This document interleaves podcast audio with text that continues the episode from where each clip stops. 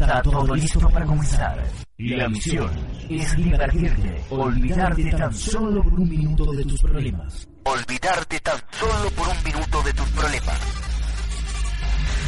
Y a través de la magia de la radio, entraremos a un mundo sobrenatural, donde la radio será parte de tu vida. Bienvenidos a lo sobrenatural. Bienvenidos a lo sobrenatural.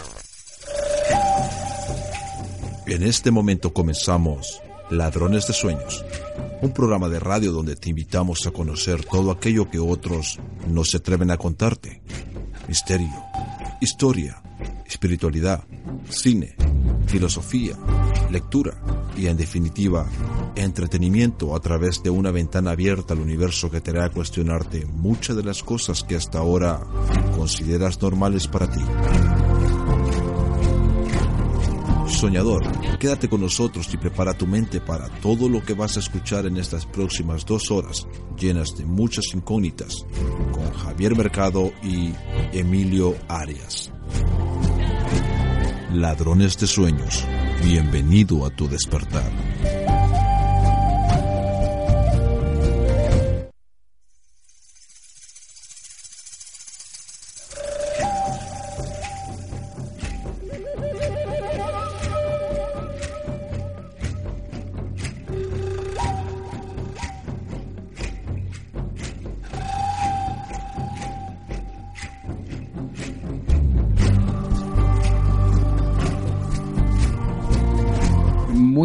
Noches, soñadores. Bienvenidos un nuevo miércoles a vuestra cita con Ladrones de Sueños en el 107.7 y en Universal Radio en directo. Estamos contigo cada semana con los saludos de quien te habla al frente, Javier Mercado.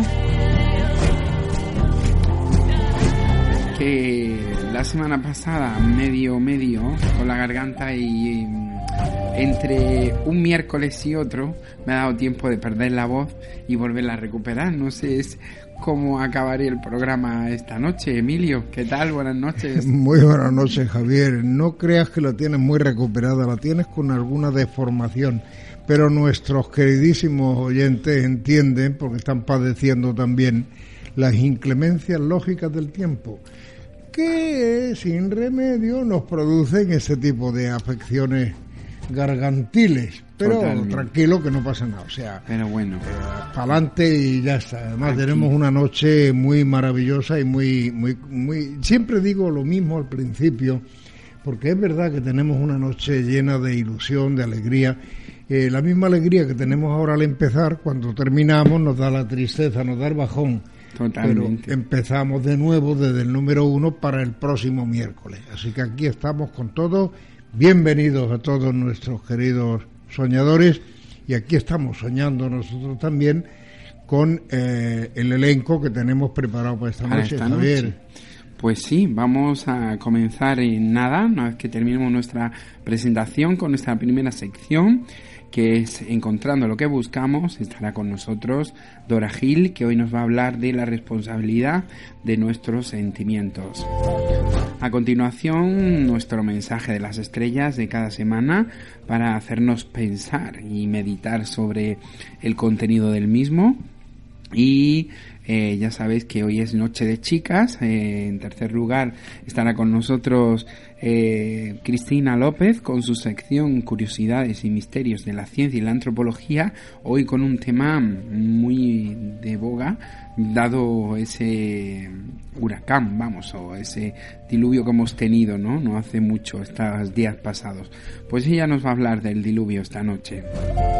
Y en la recta final estará con nosotros María José Fernández de Divulgadores porque estamos a final de mes, hoy es día 29 de enero y hablaremos con ella y conoceremos la agenda del misterio para el mes de febrero. Y si el tiempo y una caña lo permite, pues em, intentaré reflexionar, si no pues le diremos a Emilio según como yo vea que llegue el programa, que le dé un poquito de vuelta de tuerca al bigotillo y seguro que se saca algo de, la manga. Siempre, siempre atacando, Javier. No sé cómo te las arreglas, pero siempre al grano del bigotillo. vale, vale. Aquí que no falte, que no falte, Emilio. Bueno, pues eh, recordaros como siempre las vías de comunicación con el programa por si queréis comentarnos, preguntarnos algo. Ya sabéis que a través de Facebook tenéis vuestro grupo y la página de Ladrones de Sueños a vuestra disposición y vía Twitter. Pues ya sabéis que siempre usamos un hashtag para cada noche. Esta semana es como siempre el almohadilla LDSEP 153 de nuestro programa 153. Valga la redundancia. Redundancia, como debe ser. Pues eh, yo creo que está todo ya preparado, todo listo. Solo nos queda entrar en materia, disfrutar del programa. Y como siempre, sed todos bienvenidos y pasarlo tan bien, tan bien como nosotros. Por lo menos el empeño se lo vamos a poner. Muy buenas noches.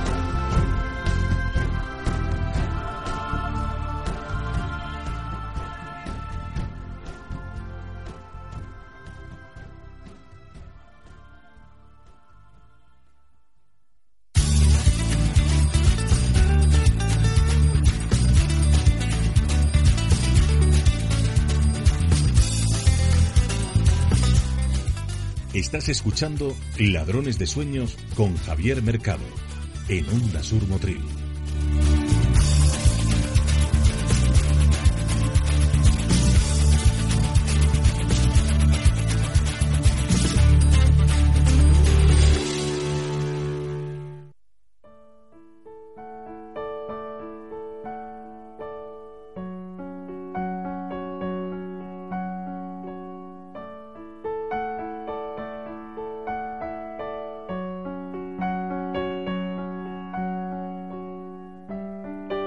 En Ladrones de Sueños, encontrando lo que buscamos.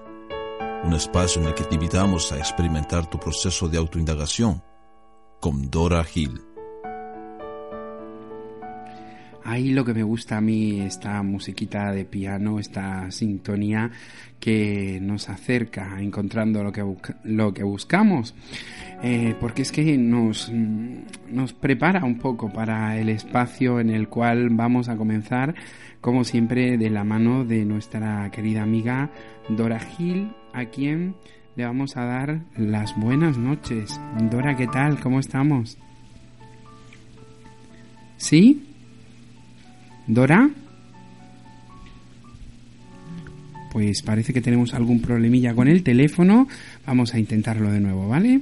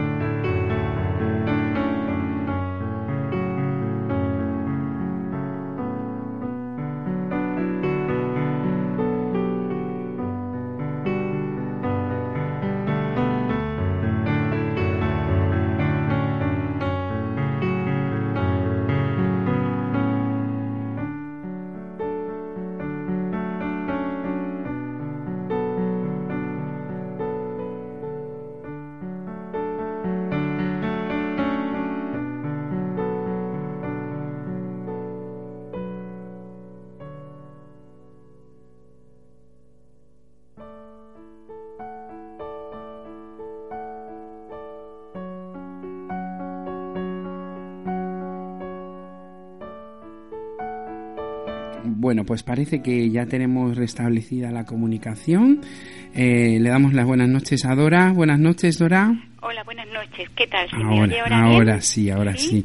es que esto de la tecnología de vez en cuando nos juega una, una buena pasada. A mí es que no me gusta empezar un programa sin la salsilla y la vidilla esa de, que no, funcionará, no, funcionará. teléfono que no va, que se nos corta. En fin. Eh, buenas noches y bienvenida. Te saluda Emilio, que está por ahí también. Muy buenas noches, Dora. Eh, las cosas del directo, ya saben, nos gasta de vez en cuando una bromilla pesada, pero estamos, estamos retomando el hilo inmediatamente. Venga, muy bien. Esto aquí es eh, raudo y veloz. Estamos preparados para todo. Bueno, Dora, el tema para esta noche mm, yo creo que es un, tema que seguramente va a tocar mucho en el corazón y en los sentimientos precisamente de, las personas, ¿no? Pues sí, pues sí. La verdad es que es un tema clave para mí, que estoy todo, todos mis días en contacto con el sufrimiento humano, con las personas que están pasando momentos difíciles y uno de los grandes de las grandes claves es justamente el título de, de nuestra de nuestro encuentro hoy, la responsabilidad de los sentimientos. Hay mucho sufrimiento en torno a esto porque tendemos con frecuencia a responsabilizar al mundo externo de lo que sentimos.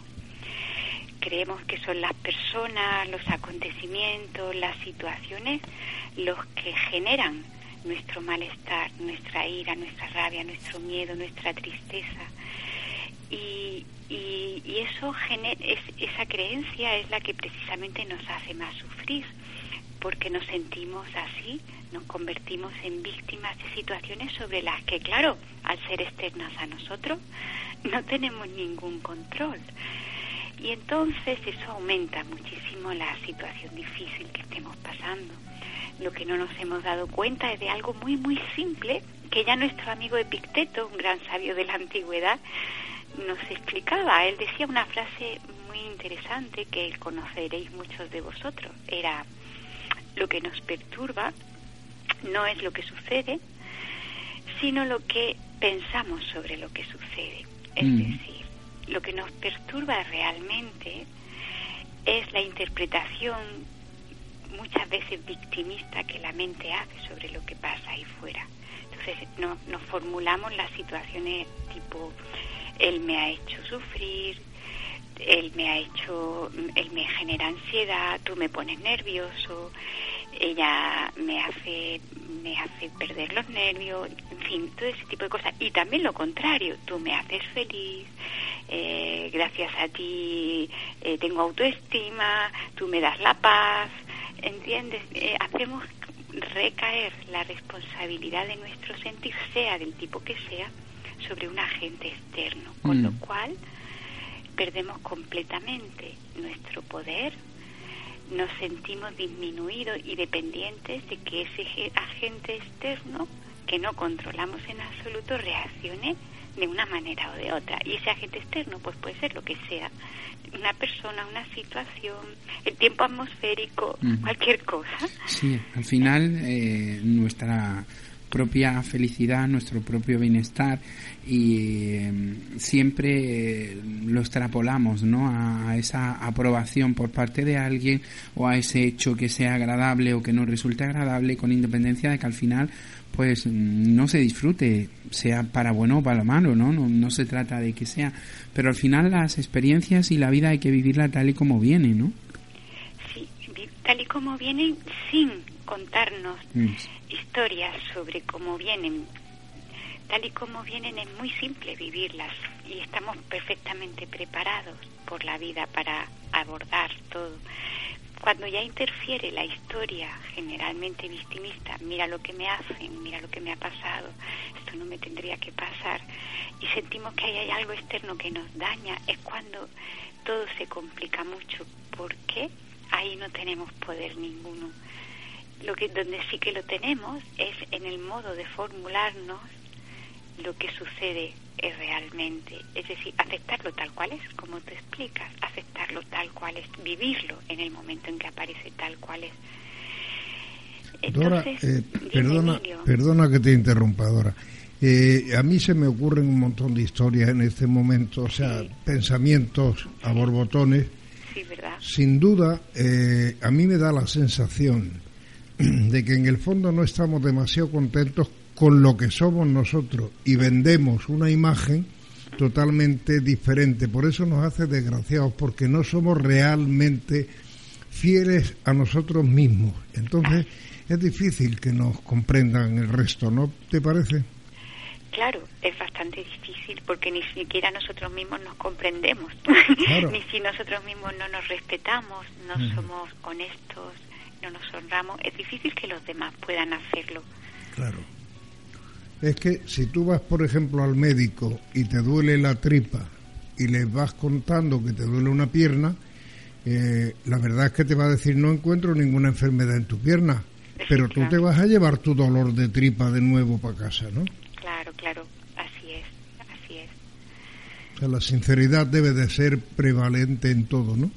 Efectivamente, incluso con, nosotros mismos, cómo nos contamos las cosas a nosotros mismos, no solo a los demás. porque ese monólogo interno con el que nos estamos constantemente eh, bombardeando es muy doloroso. Si yo me cuento las cosas, bueno, ha pasado esto, esta persona ha llegado tarde, es verdad, eso es mm. cierto, esa es la realidad. Ahora, si en lugar de eso digo, me ha dejado plantada, siempre me hace lo mismo, me hace daño, ¿ves? Esa mm. forma de formularme las cosas como si yo fuera víctima de otro alguien, esa simple formulación genera en mi interior un sufrimiento porque me, sitúa en un lugar mm, muy frágil, muy a la merced, muy dependiente de lo que el otro haga o no haga. Mm. Igualmente al revés, si el otro, si yo me formulo lo que la otra persona hace, como, wow, qué bien, qué bien me trata, cómo me estima, y baso en ello mi bienestar, pasa exactamente igual. El día en que esa persona deje de hacerlo así, me sentiré en el estado en el estado contrario ¿Ves? si, si vivo la realidad tal cual es ha llegado tarde es verdad puede que no me guste pero no me convierto en una víctima sino que respondo a eso es mucho más sencillo sobrellevar las situaciones mm. lo que lo que sí es verdad ahora por lo menos yo conozco mucha gente que mm, centra toda su vida así, en ese victimismo, ¿no? En el que todo lo que le pasa es por culpa de los demás, eh, es muy desgraciado, es que hay que ver, y al final no se dan cuenta que son ellos mismos, ¿no? Efectivamente. Ellos mismos, nosotros mismos, los que nos contamos la realidad de una manera determinada, ¿ves? No, no, no, yo creo que aún no hemos prestado la suficiente atención a cómo nos contamos la vida, porque es ahí donde se encuentra el dolor más profundo. Si nos pusieran un altavoz en, nuestra mente y, le diéramos un poquito de volumen, eh, estaríamos escuchando las historias más, más dolorosas y tremendas en, en alta voz, de nos sentir, cómo nos sentimos víctimas, cómo creemos que la vida nos trata, cómo nos disminuimos y los sentimientos que de ahí se derivan. Claro, como esos sentimientos no nos permitimos experimentarlos, ni siquiera nos damos cuenta de que ese tipo de pensamientos duelen, porque vamos tan rápido que nos decimos, fíjate, mira lo que me ha hecho, hay que ver cómo me ha tratado, me ha hecho daño, pero pasamos rápidamente a otra cosa sin experienciar lo doloroso que es hablarnos así, a nosotros mismos y creernos esas aserciones. Entonces, ¿qué pasa? Al no darnos cuenta de lo doloroso que es, vamos acumulando malestar. Y, y ese malestar, si no se procesa, si no se mira, genera un sufrimiento sostenido que nos suele acompañar y nos decimos, ¿qué me pasa? ¿Qué me pasa? Pues es el efecto de nuestro pensar, de nuestro pensar desenfocado, poco responsable. Responsabilidad, cuando hablo de responsabilidad, hablo de si siento esto, no es tanto por lo que está pasando ahí, sino por cómo yo me cuento lo que está pasando ahí. Pero Dora, puede pasar también que nosotros nos vemos a sí mismos de una manera. La gente que nos ve nos procesa de otra forma, nos ve de otra manera. Y realmente yo creo que somos totalmente diferentes. Ni somos como nosotros nos vemos ni como nos ven los demás. Somos totalmente diferentes. Puede que haya algo de eso, ¿no? Sí, es, verdad que, que nos, nos gusta mucho definirnos identificarnos con una imagen mental y definir a los demás y yo y esa imagen mental no tiene nada que ver con lo que somos. Somos pura vida pura conciencia indefinible difícilmente clasificable o etiquetable. Pero nos encanta hacer eso y de ahí devienen como tú dices muchísimos problemas mm. es verdad y además rápidamente se nos están cayendo las etiquetas no sé si os habéis dado cuenta pero basta con que digas soy así para que al rato se me muestra una faceta distinta, incluso cuando juzgo a alguien, uy, se me sale, y, luego se me sale de mis casillas, no, no, no encaja en mis moldes. Y quiero que encaje, pero no encaja. No encaja, sí. Entonces, ahí en ese giro, eh, yo tengo un amigo estupendo, mi amigo Pepe Cabrera, que suele decirme algo que me hace muchísima gracia. Dice, fíjate que me levanto muchas mañanas, me miro en el espejo y se da la vuelta, no quiere verme ni el espejo. suele, suele contármelo bastante frecuentemente porque me hace muchísima gracia, ¿no?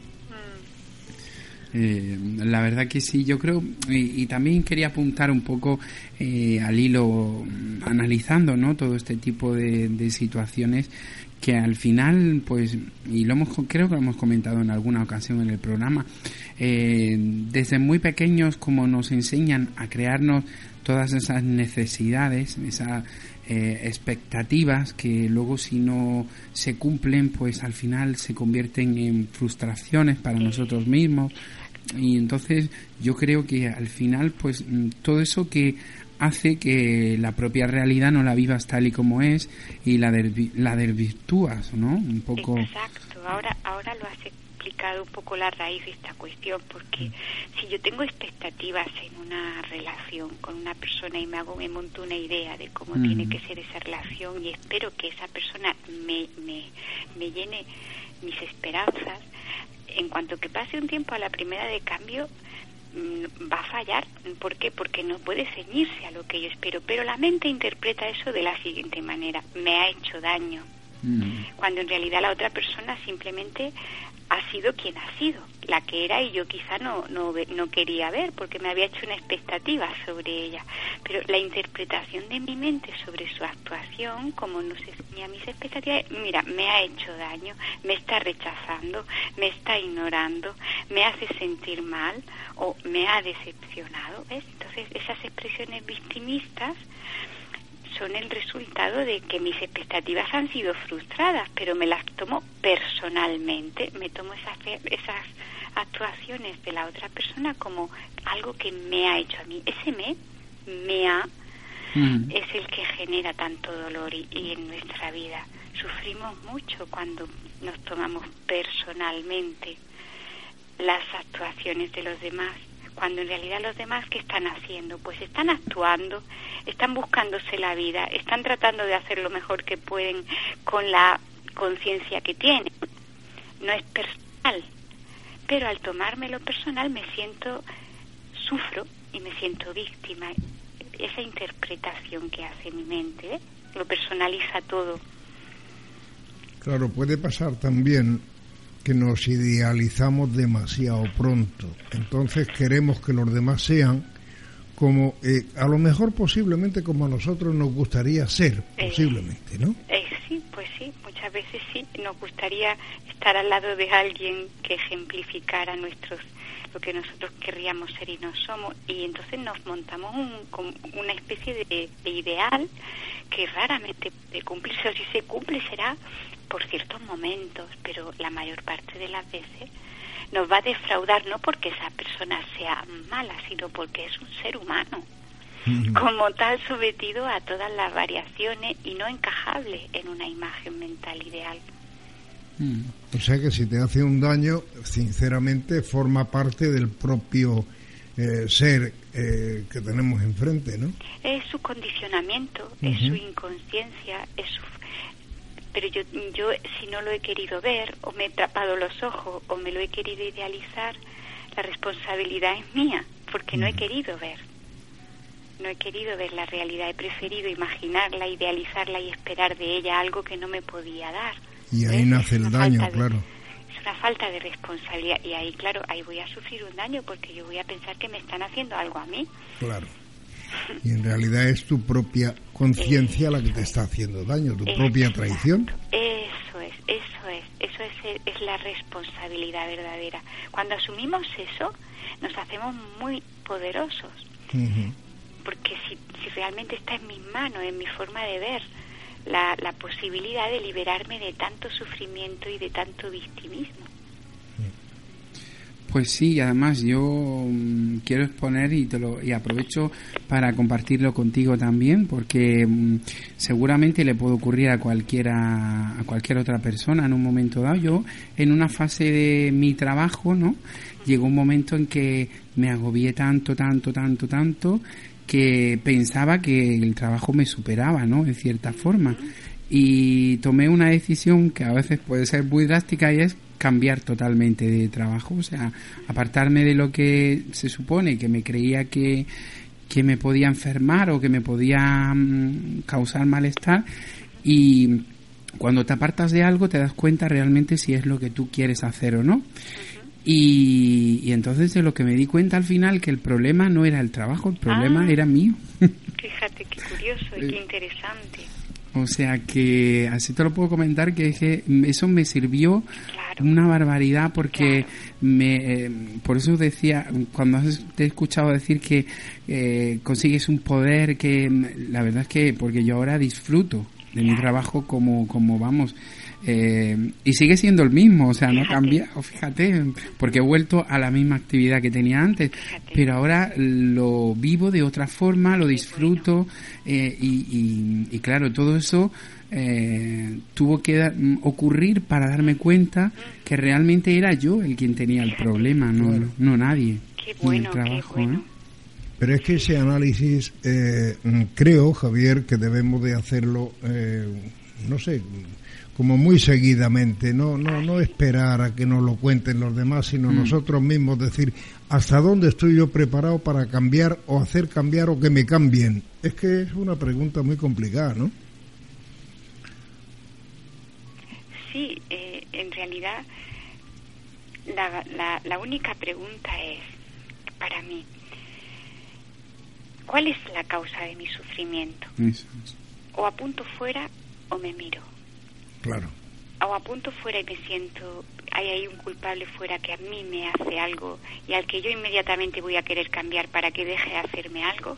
O bien miro hacia mi corazón y, y, me- y- y asumo que estoy pensando sobre esto, cómo estoy calificando esto, cómo estoy juzgando esta circunstancia.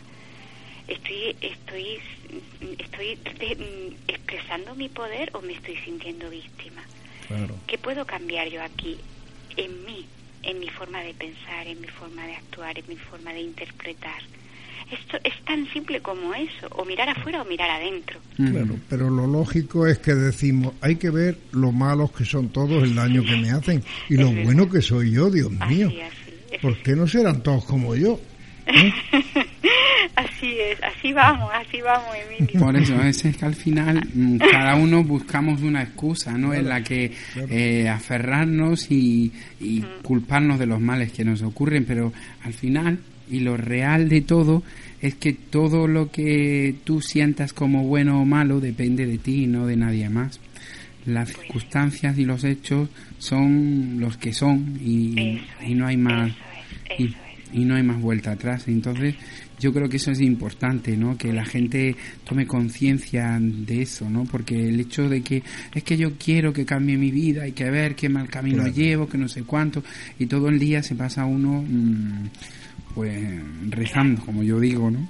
Claro, es que la vida, la vida externa, si yo quiero que cambie, lo primero que tengo que reconocer es que la vida externa es un reflejo de, de cómo yo me muevo por dentro y lo que yo veo ahí fuera no es la, la realidad, sino lo que yo veo desde donde yo estoy.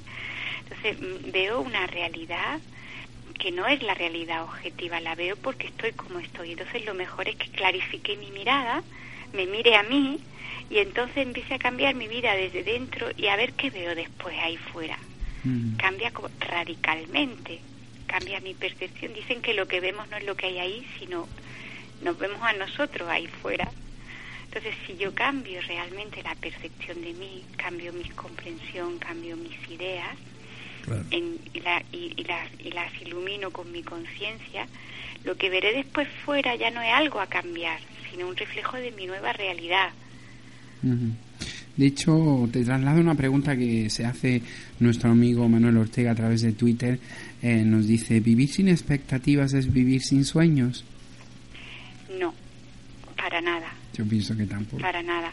Expectativas, desde donde yo he usado esa palabra hoy, es, es, es desde una perspectiva disminuida de mí misma, en la cual necesito que algo ahí fuera cambie o me dé lo que yo no tengo para que yo esté feliz. ¿eh? Entonces, desde esa dependencia y esa necesidad tengo expectativas y dependo de que se cumplan o no para ser feliz. Esa es la pequeña perspectiva, la del ego, la del pequeño yo. Y luego hay otra perspectiva, que es que una vez que yo descubro que todo está en mí y que no soy víctima de nada y que estoy llena de, energía y de entusiasmo, entonces surgen los verdaderos sueños creativos que quieren realizarse como una expresión de mi creatividad, no como una necesidad para ser feliz. Entonces puedo, con una energía enorme, dirigirme hacia esos sueños por pura creatividad. Se cumplen, genial, pero si no se cumplen, como no dependo de ellos, no pasa nada, se cumplirán de otra manera. Hay una diferencia, no sé si lo notáis en lo que estoy diciendo. Sí, sí, sí, es la perspectiva de la necesidad y de la disminución, expectativa, o simplemente la perspectiva de la creatividad, que es pura energía eh, que se expande y que, y que crea de verdad. Y no es por necesidad, es por extensión. Precisamente es que desde el momento, por ejemplo, en el que yo me di cuenta que el problema eh, con el ejemplo que había puesto antes con mi trabajo, lo tenía yo, pues la perspectiva total, ya no solo del trabajo, sino de la propia vida, te cambia por completo. O sea, no tiene nada que ver con, con, lo que yo era hace pues unos días atrás, ¿no? O, ¿eh? unos años atrás. Eh, es sorprendente porque si la gente se diese cuenta de algo tan sencillo y tan simple, el poder que puede llegar a tener en uno mismo, en nuestra mente, nuestra vida, en cómo despertar cada día, en no, en, porque es lo que yo, yo me levanto todos los días con la ilusión de un nuevo día, pero sin una expectativa de ver si voy a conseguir algo, me voy a sentir mejor, nada, a disfrutar de ese aquí ahora que siempre hemos hablado muchas veces, ¿no? Y creo que quien experimenta eso y lo consigue, eh, no sé si podremos llegar a la felicidad porque aquí es complicado, pero ese bienestar que, que tienes no está pagado, vamos, oh, seguro. Yo creo que eso sí que tiene mucho que ver con la verdadera felicidad, que es la felicidad profunda de la conciencia que no depende de que las cosas sean o no sean de determinada manera, sino con el simple hecho de ser. Mm. A lo mejor nos vendría bien, en vez de decir me ha hecho daño este, decir desde nosotros para afuera, voy a ver si puedo hacer feliz a esta persona que está conmigo, ¿no? Fíjate cómo cambia la cosa, ¿no? Es que el cambio yo creo que es, radical, ¿verdad? Notorio, ¿no? Totalmente. Una parte de una conciencia disminuida y la otra parte de una conciencia plena y rica para que luego digan que el orden de los factores no altera el producto. Sí, bueno, yo diría una cosa al respecto, pero me la voy a guardar porque no es. Cambia mucho, cambia mucho la visión, Emilio, al final, de cómo uno vea. Yo te lo contaré en privado. Una cosa son las ciencias exactas, las matemáticas, y otra cosa es la vida real, ¿no? Que al final sí cambia mucho, depende de ese orden que le demos nosotros a, a esos factores que nos afectan día a día, ¿no? Mm. Yo creo que es que eh, ya te contaré después en privado porque esto es muy escatológico, no se puede contar en antena. Pero, eh, pero el orden de los factores sí altera el producto. Totalmente. Sin duda alguna. Yo estoy Estoy de acuerdo totalmente en ese aspecto. Y como mm, preguntaba nuestro amigo Manuel Ortega, pues sí se puede vivir sin expectativas, porque no significa vivir sin sueños. Al final es que precisamente vivir con esas expectativas es lo que luego causa que si esos sueños no se cumplan, llegue la frustración y el Claro. malestar. Claro. ¿Mm? Entonces, Claro. Eh, y no por eso eh, puede ser una persona que diga no tengo deseos ni, ni disfrute de la vida, ¿no? No tiene nada No, que ver. Es que pero no no tiene nada dependo de ello. Efectivamente. Claro. Eso, eso, eso es lo que al final consigues, una independencia, digamos, eh, personal y... Efectivamente. Libre, libertad. Eso, eso, eso. Yo creo que ese es el matiz, ¿no? Y que yo creo que, que más de uno debería de analizar, si no por lo menos poner a la práctica, porque entiendo que mm, es un cambio mm, bastante brusco y creo que no estamos preparados, ¿no? Yo creo que, que para ello, sobre todo hacerlo de una forma tan tan brusca como me ocurrió en mi, en mi caso, ¿no? O sea, porque el miedo a, al que ocurrirá nos frena muchas veces, ¿no? Y preferimos eh, ese sufrimiento que lo conocemos Sí. a, a ese intentar mm, cambiar, ¿no? Porque en este aspecto pues yo rompí con todo y dije, Ajá. me da igual, esto Muy no bien. me sienta bien, yo tengo que romper porque tengo un problema enorme y al final me di cuenta, eso me sirvió si si me hubiera estado lamentando y ahí aguantando, pues al final lo mismo estaba como como hace tiempo atrás, ¿no? Entonces, claro, claro, claro. Yo creo que ese miedo al cambio, al ver las cosas de otra forma, no nos debe de frenar. Pues sí. Estupendo tu ejemplo. Muy bien. Había un torero antiguo, muy antiguo, en España que decía, toda la gente es buena. y luego le faltó decir, y qué malo soy yo. Yo creo que ahí sería un principio extraordinario, ¿no, Dora?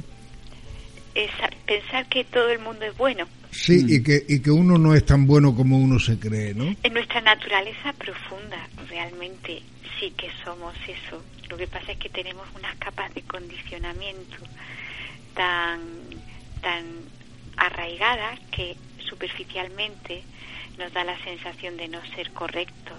Pero es solamente capas superficiales. En Mm. lo profundo somos hijos de la vida. La vida es totalmente impecable, pura. Somos ella. Y, y pensar en el fondo somos buenos, somos luminosos, somos grandes, es, es correcto, es la verdad profunda de lo que somos. A lo mejor el hecho de venir a este mundo es para pensar si vamos a mejorar este sentido y no a empeorarlo un poco, ¿no?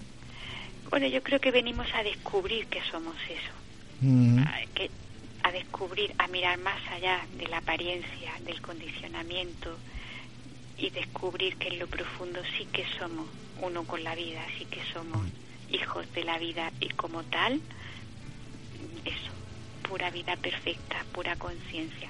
Pero nos, nos cuesta al identificarnos con esas capas de condicionamiento que dicen lo contrario y al creérnoslas pues vivimos en base a ellas. Eh, yo creo que al final efectivamente venimos a descubrirnos, pero el problema es que muchos nos vamos a- de aquí sin haber descubierto nada. Bueno, todo, todo puede llegar más adelante o de otra manera. Es que no hemos aprendido a mirarnos hacia adentro, miramos, repito, nada más que hacia afuera, ¿no? Mm, Es verdad, es verdad. Cuando miramos por fuera nos perdemos la mayor parte. Claro. Nos quedamos con la, con, con la superficie y eso es muy poquito. Es como si miráramos el océano y solo nos quedáramos con la superficie, con las orillas, sin darnos cuenta que hay una profundidad gigantesca ahí que lo sustenta. Por eso mejor- estamos, por eso estamos aquí, Dora, para Claro. intentar encender esa eh, pequeña luz en nuestros oyentes y compartir con ellos e incentivarlos en esa búsqueda, Claro, en ese encuentro en el que no tengan miedo, en el que no pasa nada, en el que hay que hablar con libertad, sentir con libertad y, y no pasa nada, que no, lo que haya después, bienvenido sea. Si el problema es ese miedo a, a lo desconocido, al no saber qué me va a ocurrir, queremos mm, afianzarnos en la tranquilidad y en el equilibrio. Y como se suele decir, el que no se embarca, pues no se marea. Claro, eso, eso está claro. Eso está claro. Que se queda en tierra nada. Y ya está, o sea que sin miedo. sin miedo. adelante, no hay nada que temer. Pues sí, pues em, Dora, yo creo que le hemos dado hoy un poquito, de seguro que en, el, en la tecla más de uno, que lo dejamos pensar en todo esto que hemos estado hoy así soltando poquito a poco. Y si quieres añadir algo más antes de despedirte, pues... Yo siempre dejo alguna notilla así de herramientas. Eh, en mi libro de la sí. al ser, por ejemplo, este tema está contemplado bastante en profundidad y con prácticas y todo. Para quien le interese, pues puede recurrir a él como, como un librito así de acompañamiento para poderse, poder recordar, poderse mirar a sí mismo, poderse acompañar en su emocionalidad, poder asumir la responsabilidad de lo que vive y descubrir su grandeza interior. Pues sí, porque como ya dije en su momento, cuando tuvimos oportunidad de presentarlo, es una, una enciclopedia de, del propio ser, ¿no? Y, es bueno ir cogiendo cada capítulo, ir desgranándolo y sobre todo ir mm, poniendo en práctica ese tipo de, de experiencias que, que, yo creo que muchas veces se echan en falta en, en los libros, ¿no? Porque una aventura, una historia es muy bonita, se disfruta, pero, al final mm, termina y, ya está, queda en el recuerdo, ¿no? Pero eh, esa idea que tuviste de no solo mm, comentar y experimentar, sino poner en práctica luego todo eso que, que has estado leyendo, creo que es muy interesante. Y a los soñadores que aún no lo hayan hecho, que vayan cogiendo capítulo por capítulo, que seguramente les va a dar para una buena temporada. Pues lo dicho, Dora. Gracias a ti por estar otra noche más con nosotros. Encantada. Y darte las buenas noches y nos encontramos pronto de nuevo. Y nos llena de resto del programa. Un abrazo. Nos llena de orgullo y satisfacción tenerte en este programa. Ay, muchas gracias, Emilio. Yo también estoy muy contenta. Un beso muy grande. Un beso a los Hasta la próxima. Buenas noches.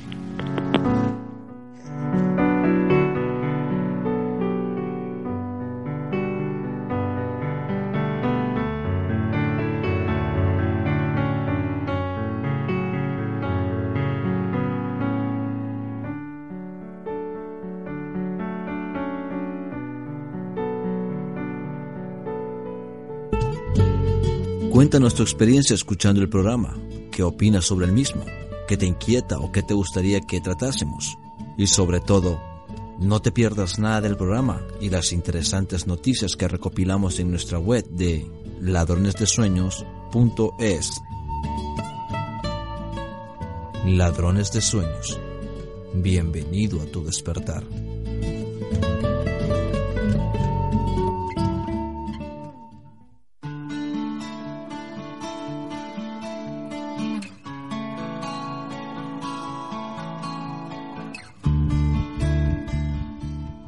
Ladrones de Sueños escuchamos el mensaje de las estrellas.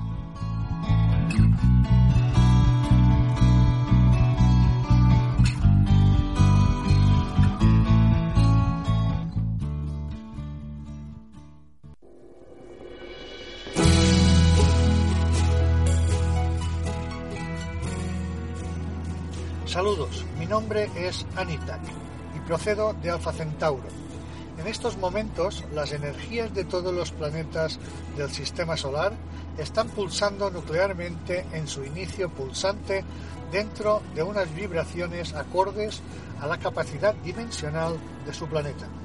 Por ello, les comunicamos que los seres humanos están interactuando inconscientemente con su planeta, ya que los planetas contienen todos los sensores biológicos que tienen ustedes, ustedes ven solo un planeta físico, ya que todavía no tienen desarrollados los sentidos superiores de su espíritu. Cada planeta tiene en su sistema siete iguales, uno en cada dimensión del tiempo en el mismo espacio, para que puedan entender lo que les revelamos, cada mundo en este sistema contiene en su conjunto la dimensión evolutiva así como ustedes tienen siete niveles básicos de energía en y alrededor de su cuerpo. En los mundos Tierra, de primera y segunda dimensión, se formaron las especies a través de las intervenciones genéticas que les hicimos en esos tiempos y el desarrollo mineral y vegetal primitivo que se fue desarrollando durante miles de años para poder activar el programa vital superior para contener el espíritu alma evolutivo desde un inicio, un inicio básico de supervivencia. El tiempo, así como lo conocen, no corresponde al tiempo real del universo. Nuestro mundo, Apu, también contiene siete mundos evolutivos, uno en cada plano y dimensión. Por ello, vuestro mundo en estos momentos está más atrasado que el de nosotros. Si ustedes fueran depositados en nuestro mundo, con esa realidad suya, no verían nada, solo verían el tiempo y el antiguo planeta Apu. Por eso muchas de sus civilizaciones en estos momentos están pasando por todas estas etapas y solo observan mundos de segunda dimensión y tercera dimensión sin vida como ellos la entienden. Todo cambia alrededor de la cuarta dimensión de conciencia. Todavía no han conseguido telescopios capaces de registrar las energías de la cuarta dimensión y por ello piensan que no hay vida. Por ejemplo, en Io, satélite de Júpiter que ustedes conocen, nosotros tenemos una base y cada 90 días cambiamos a la tripulación de, de estas bases para seguir con el servicio a su planeta. En Io hay enormes montañas y nuestras naves se introducen en ellas, así como en el planeta Tierra. Les estamos guiando a través de la guía espiritual para que conozcan la evolución del ser humano como tal. La historia real del ser humano está grabada en el programa evolutivo en el ADN físico de la mente global de la civilización humana. El ADN de la mente genética o global contiene todos los pasos escalonados para la evolución física corporal para la secuencia de vida y desarrollo vital. El planeta le recibe a través del plasma vital contenido en el alma planetaria que da soporte a toda la vida biológica en el nacimiento de, de, de ustedes. En ese momento entra el alma en el aliento de vida, así como el alma trasciende o cambia de cuerpo. También es a través de la exhalación última. Sus cuerpos de energía son los que han ido nutriendo de estímulos sus esferas mentales para ubicar la realidad de sus sentidos. Hay un aspecto que prevalece para no perder el sentido de la vida en la biología física y es el cuerpo emocional, el cual nos hace vivir con intensidad los momentos de la vida con los demás.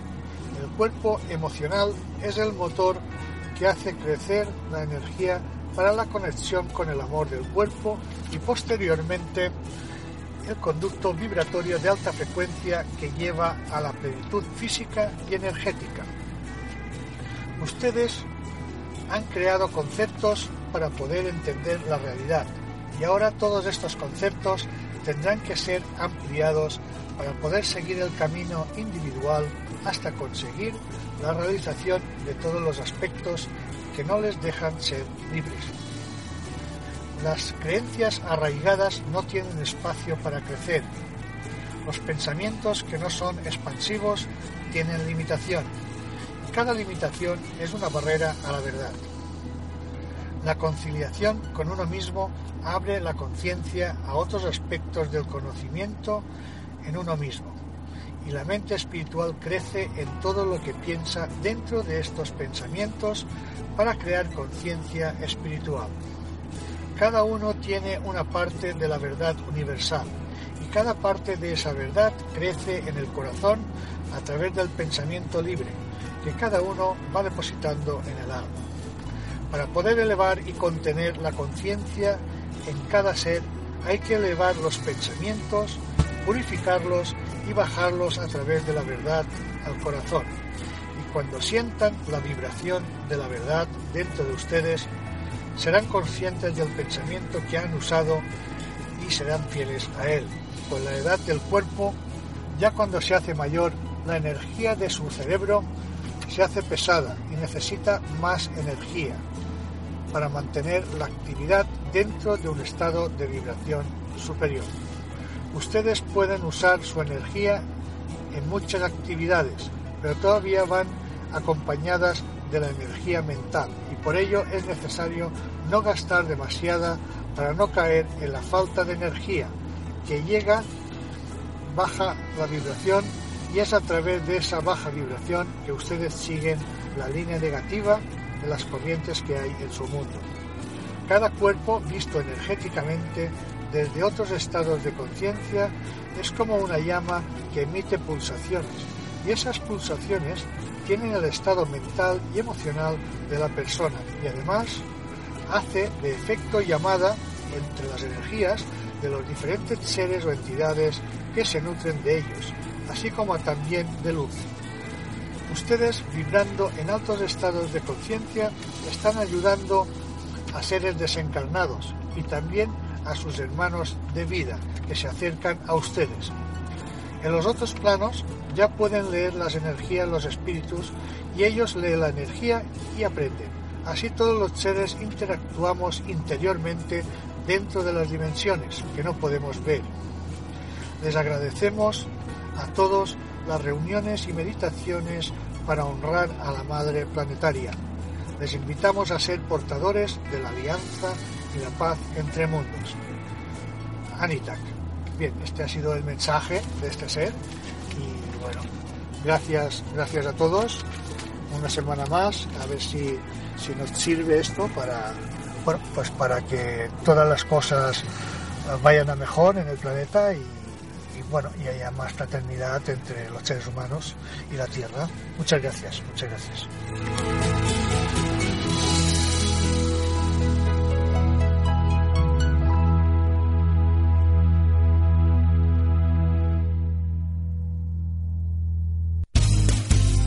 Estás escuchando Ladrones de Sueños. You are now hearing Dream Thieves. Ladrones de Sueños.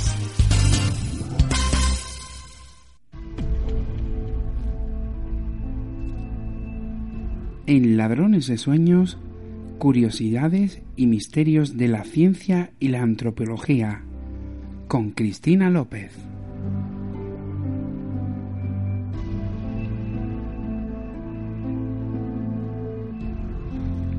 Y seguimos aquí en Ladrones de Sueños en el 107.7 en Onda Sur Motril, avanzando en esta noche de miércoles con nuestra sección Curiosidades y Misterios de la Ciencia y la Antropología. Para ello contamos una vez más con nuestra amiga Cristina López, a quien le vamos a dar las buenas noches y la bienvenida a un nuevo programa de Ladrones de Sueños. Cristina, buenas noches. Hola, buenas noches, ¿qué tal? ¿Cómo estamos, Cristina? Buenas noches. Soy Emilio y te saludo, te saludo desde el diluvio. Digo, desde este lugar. Emilio, no me hagas reír, que después de como tengo la garganta, es que le va la marcha a este Emilio. es que lo que está cayendo en el mundo es... Eso, eso. Cuando, eh, ahora que estamos aquí en Petit Comité, ¿no, Cristina? Cuando hablamos para el tema de esta semana y me hiciste las dos propuestas, yo es que como me pilló con el tiempo, con lo que estaba cayendo, dije, tenemos que hablar del diluvio esta semana, vamos, sin falta, no lo vamos a dejar para más. Aunque ahora tenemos un sol radiante aquí, por lo menos aquí en, en la costa granadina, pero bueno. No, pero es que Sí, nosotros... pero la que nos ha caído ha sido Gina Eso, la del pasada, pulpo sí. que hemos tenido esta semana No, pero- no nos lo quita nadie. Nosotros somos eh, objeto de envidia, aunque caiga un chaparroncito de vez en cuando. Eh, somos objeto de envidia en el resto de la geografía mundial, no solamente en España, ¿no? Este Emilio siempre con lo suyo, con lo suyo. Bueno, vamos a mojarnos, ¿no, Cristina? Vamos a si te mojarnos. parece. Vamos Y- a mojarnos. y vamos a entrar de lleno en, en- en el tema que nos has preparado para esta noche. Sí, bueno. Eh, el diluvio es, es algo que, bueno, como se conoce popularmente, el diluvio universal, pues evidentemente no está presente solamente en nuestra cultura. Y es que eh, vemos la aparición de diferentes diluvios, de diferentes cataclismos, en, bueno, prácticamente el origen de mm, cualquier civilización. Y además, civilizaciones tan diferentes como son la, la bueno, la civilización eh, con, referida en, la Biblia, el origen bíblico, la griega, eh, los sumerios y acarios, China y también en, en, otro tipo de continentes como en América o luego veremos también en, en África. Y es que em, la realidad, lo que se está compartiendo en el mito del diluvio, por decirlo de alguna manera, por resumirlo de alguna manera, es la destrucción, el fin de una era, el fin de una civilización y el, el, renacer, el nuevo génesis, la aparición de un nuevo mundo, de una nueva era. Y si hacemos un poco de historia hacia los diluvios eh, más antiguos, eh, conocidos en historia, pues tenemos Babilonia.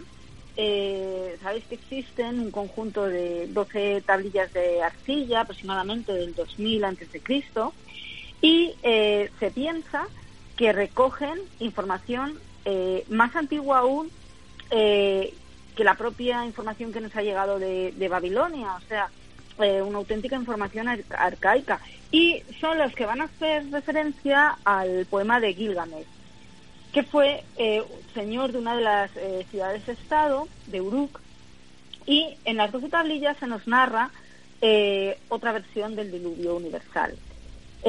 Más o menos sobre mediados del siglo XIX, coincidiendo con la aparición del interés de la arqueología como una disciplina nueva, que sobre todo se encargaba de las culturas antiguas y sobre todo del Oriente Medio y el Oriente Próximo. Bueno, se inician las excavaciones en Nínive y aparecen aproximadamente unas 25.000 tablillas de arcilla que además mm. son llevadas al, al británico, al Museo Británico de Londres. Si podemos destacar una, es la tablilla 9, que en las 326 líneas que tiene, unas 200 nos eh, hacen referencia a un diluvio que es mm, prácticamente igual al diluvio del Génesis. En estas líneas, Utnapishtim, que era un personaje inmortal, hace referencia al héroe Gilgamesh, eh, que los dioses, Anu, que era el padre de todos, y Enlil, y el llamado conocido como el Valiente, y su consejero Ninurta, habían decidido aniquilar a los humanos por su comportamiento, que esto, esto nos suena. Entonces, al único que deciden eh, otorgarle la salvación por encontrarle de alguna manera más puro de corazón, pues es a Gilgamesh, a quien eh, ordenan renunciar a todos sus bienes y riquezas y construir una nave para salvar su vida. Aproximadamente tarda siete días, que también nos suena, en construir la nave y después, durante seis días y seis noches, sopló el viento y llegó el diluvio y la tempestad calma total al séptimo día y eh, se encuentra la nave fija sobre el monte Tisir. Llegado este momento, Utnapishtim eh, soltó una paloma. Pero la paloma se fue, pero regresó. Y porque no había una zona mm, visible para que la paloma pudiera descansar, entonces tuvo que volver. Envió una golondrina que también regresó porque no podía pararse para descansar. Por tercera vez manda otro animal, manda un cuervo, y viendo que las aguas habían disminuido, comió, graznó y ya no regresó. Entonces ya dejó salir a los cuatro vientos y realizó un sacrificio, o sea, muy, muy parecido.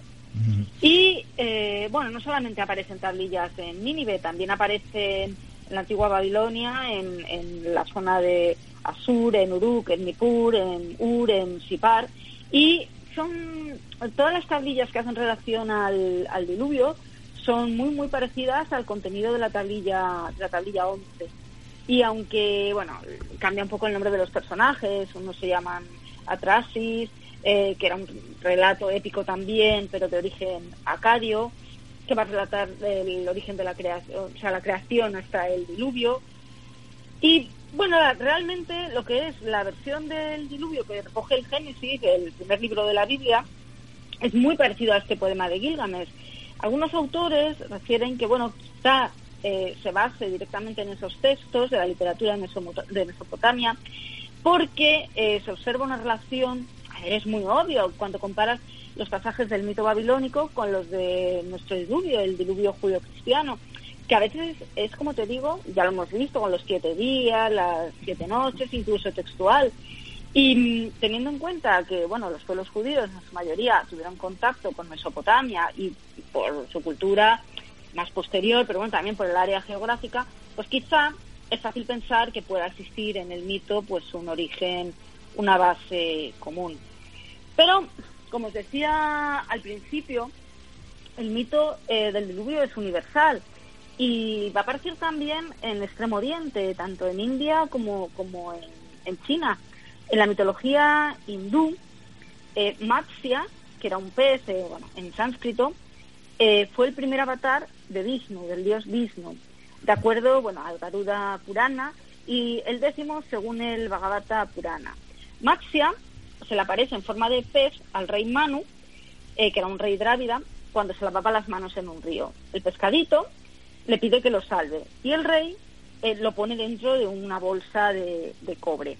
El pez crece y el rey lo pone en un charco. Sigue creciendo y lo coloca en un lago sigue creciendo y lo tiene que lanzar al océano. Entonces, en agradecimiento, Maxia avisa a Drávida de que se avecina un gran diluvio que inundaría toda la tierra. Y de esa forma el rey le da tiempo a construir un gran barco, eh, aloja a su familia, también recoge semillas de todos los árboles y plantas de la tierra y además el semen de los animales conocidos.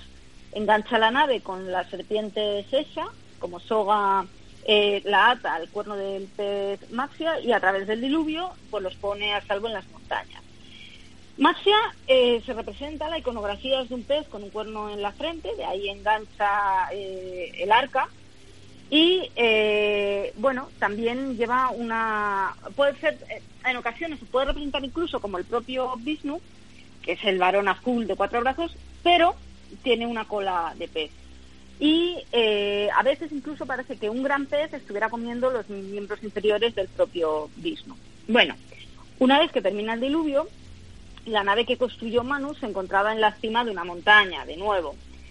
Eh, en el Vishnu Purana hindú se dice que Samavarkata volverá a destruir el universo, como ocurrió en épocas pasadas, haciendo caer lluvias torrenciales durante 12 años, sumergiendo la Tierra y aniquilando la humanidad, pero después volverá a la vida.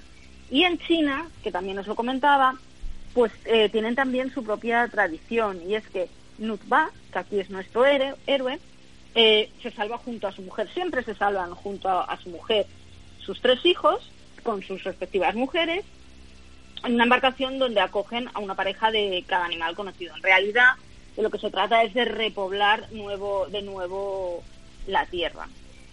Y mm, saltamos de continente eh, nos vamos a América.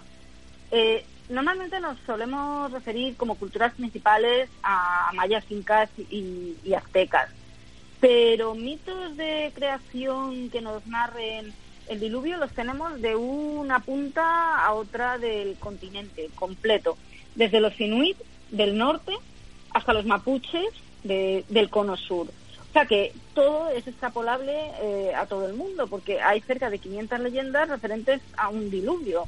Y es que en el libro sagrado de los mayas, eh, del Quiché, en el Popol Vuh, entre el segundo y tercer capítulo, podemos ver cómo se crean las primeras humanidades y sucesivamente se van destruyendo. Y los hombres de barro dan paso a los de madera, y la destrucción de la humanidad de madera es, eh, bueno, reciben la muerte a través de una inundación producida por uno de los señores del cielo, el corazón del cielo, y con un gran diluvio que se forma, cae sobre estas cabezas de los muñecos de palo. Entonces, esta humanidad vuelve a, desaparecer. Y el motivo por el que los dioses eh, con un diluvio destruyen a los hombres de palo, luego ya crearán a la auténtica humanidad, es porque eh, lo hacen como un castigo para eh, em, hacerles entender con su desaparición que nunca habían pensado ni en su madre ni en sus padres celestiales y eh, ni habían adorado a los dioses. Y de esta manera la faz de la tierra se oscureció y comenzó una lluvia negra de día, de noche y, constante. Es decir, en realidad eh, lo que estamos es tomando como referencia eh, la destrucción a través del agua para una nueva creación, para una nueva humanidad. Humanidad que tiene que ser capaz de adorar a los dioses y que mm, prácticamente en todas las referencias va a ser creada a su imagen y semejanza. Pero dentro de la forma de destrucción, aun teniendo lo que es la separación de un océano por medio, vemos, eh, como os estoy diciendo, la aparición de, este, de estos diluvios. Y es que también lo vemos, como os decía, en los, en los mitos de creación aztecas. En la creación para los aztecas, para los mexicas, también tiene varias etapas que se llaman soles. Eh, hay un documento de 1558 que nos transcribe las distintas edades. La cuarta edad es la que se encuentra asociada al diluvio. Y nos dice el, el texto, y estos que vivieron en esta cuarta edad estuvieron en el tiempo del sol cuatro agua. El tiempo que duró fue de 676 años. Y como perecieron, fueron oprimidos por el agua y se volvieron peces. Se vino abajo el cielo en un solo día y perecieron, perecieron. Todo monte pereció el que estuvo extendida 52 años y con esto terminaron sus años. lo que nos dice es que de nuevo el fin para un nuevo principio. Digo, Cristina, eh, no es por interrumpirte, sino solo por darte un poco de descanso. Eh, yo creo que sí que tuvo que llover bastante. O sea, el diluvio está asegurado porque todas las religiones, en todos los aspectos eh, eh, que se han podido eh, desarrollar como literaturas, etcétera, de los tiempos, en todos se menciona el tema del diluvio. Luego fue una realidad. Claro, mira, a ver, todas estas civilizaciones antiguas cuentan con su diluvio en su historia mítica, pero estamos hablando de épocas históricas y temporales que muchas veces son muy, muy comunes Todas estas civilizaciones antiguas tienen una gran inundación que destruye a sus antepasados y que mm. se crea una nueva humanidad. Pero mm, parece que, claro, que fue un cambio climático importante, donde una inundación origina el desplazamiento de una serie de poblaciones, generalmente hacia el oeste, y con un, bueno, aproximadamente más de 150.000 personas. Hay un trozo que se cree que se desprende del Atlántico Norte y que provoca una subida de hasta 1,5 metros lo que es el Mediterráneo. ¿Qué pasa? En consecuencia, el Mar Negro se inunda de agua salada, obliga a todo lo que son las comunidades agrícolas neolíticas, estamos hablando de Medio Oriente, a desplazarse porque no podían cultivar. Y bueno, esos sucesos pueden haberse transmitido de generación en generación y eh, conformar el recuerdo, el mito de un gran diluvio y de aquí pues al mito de creación. Eh, estas teorías eh, contradicen un poco, es verdad, cómo se forma la agricultura en el neolítico en Europa. Tienen sus detractores y tienen sus defensores, pero sí que es verdad que constituyen un nuevo paradigma en lo que es la, evolución de la, de la humanidad. Y, y volvemos a saltar de continente, vamos a hablar un poco de los mitos africanos, porque los Masai tienen también un mito del diluvio y es el, el mito de Tumbainot, que era uno de los hombres más verticales, o sea, más importantes y más altos de, la tribu. El hombre de, la, de su mujer era Naipande y tenía tres hijos. Eh, como Dios vuelve a decidir destruir la humanidad, a excepción de Tumbainot, que era el más justo a sus ojos, le envía a construir un arca de madera y que vuelva a entrar su familia con animales.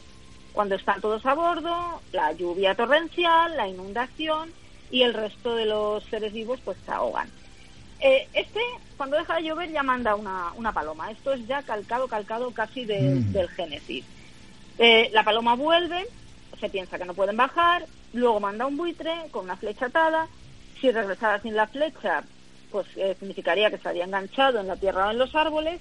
Y como el buitre regresa sin la flecha, y además un vaino dio cuatro arcos iris, uno en cada habitación de los cielos, parece que la ira divina se había calmado y que se, que se normalizaría todo.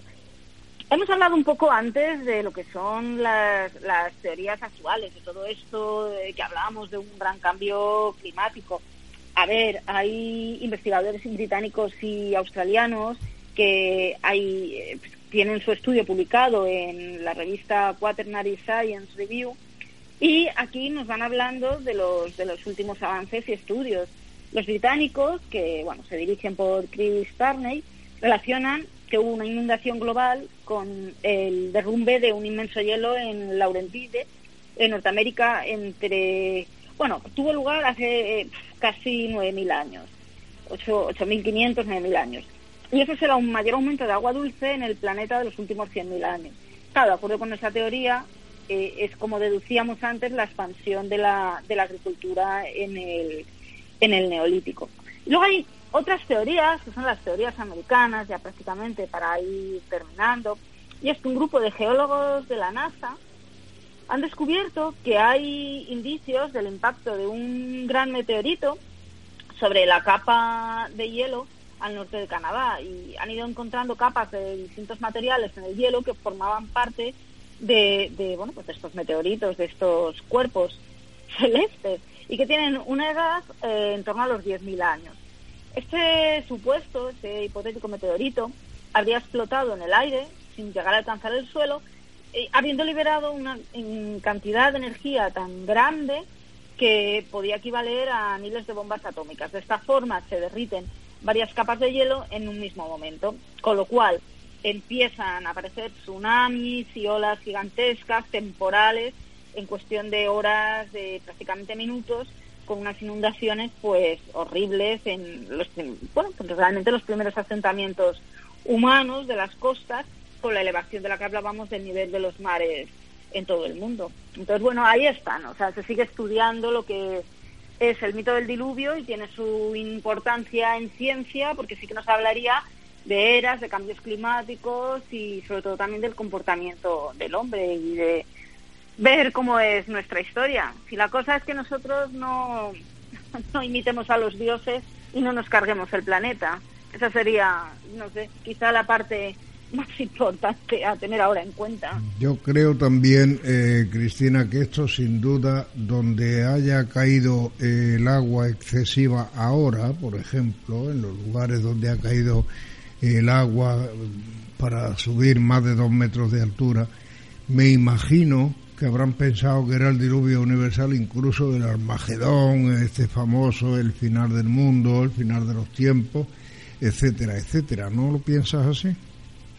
Hombre, depende de las sociedades donde esto ocurra. Evidentemente, cuando tú, pues por ejemplo, las inundaciones que ha habido en Arganda del Rey, en Madrid, mm. si es que se les ha inundó, se les inundó este verano pasado tres veces, pero vamos, un disparate y ahora prácticamente han tenido otra. Y luego las poblaciones, de, yo creo que ha sido por Andalucía y por Levante, que es que prácticamente desaparecían pueblos, pues hombre, no, no que les cayera el, el Armagedón y la destrucción del mundo, pero desde luego se han acordado de arquitectos, gestores y políticos a más no poder, porque muchas veces las cosas suceden por una mala práctica del ser humano. Se autorizan obras, se autorizan construcciones en, en lugares pues, donde no se debe.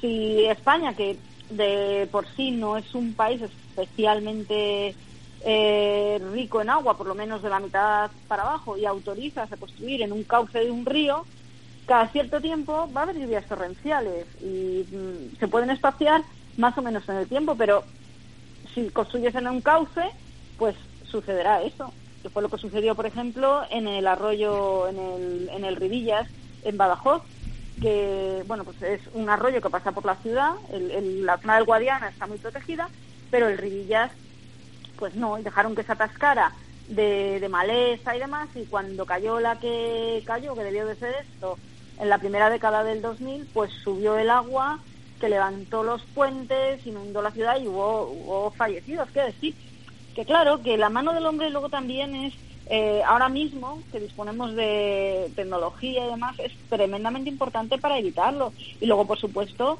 los, gestores y los políticos, para una vez que pasa una desgracia de estas características, hombre, buscar una solución. No puedes dejar a la gente arruinada y, y tirado. Es mi, es mi opinión.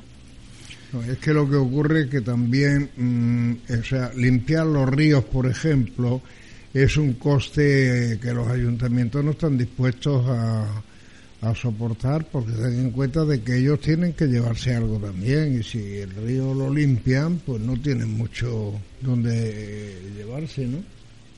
Pero es un, es un disparate porque el, el camalote en el Guadiana, que es como son como nenúfares, que es especie invasora, está cubriendo. Prácticamente hay zonas de, de Extremadura donde el, el, vamos, es que, joder, parece un río de Oriente, es que tú ves eh, los cauces del Guadiana y ves verde, verde, verde, verde, que prácticamente se junta una orilla a otra. Estamos hablando de uno de los ríos más caudalosos y grandes de, España y lo intentan quitar y al ser especie invasora vuelve a crecer. O sea, Bien, pues se vuelve, solución? pues se vuelve a quitar y así sucesivamente hasta que o bien erradiquemos el problema o bien aprendamos a, a, a susanarlo, ¿no? Pero porque no es tanto cuestión de que, por supuesto, la población tiene que aprender, que no damos importancia ni a cuidar la naturaleza, ni a intentar ser un poquito más autosuficientes, sino depender tanto de la pues de la industria como tal. Y también todo lo que es lo que te decía el tema de los gestores creo que tiene que actuar un poco, no barrer tanto para otras líderes y, hombre, tener en cuenta que las zonas agrícolas de este país están yendo al carajo.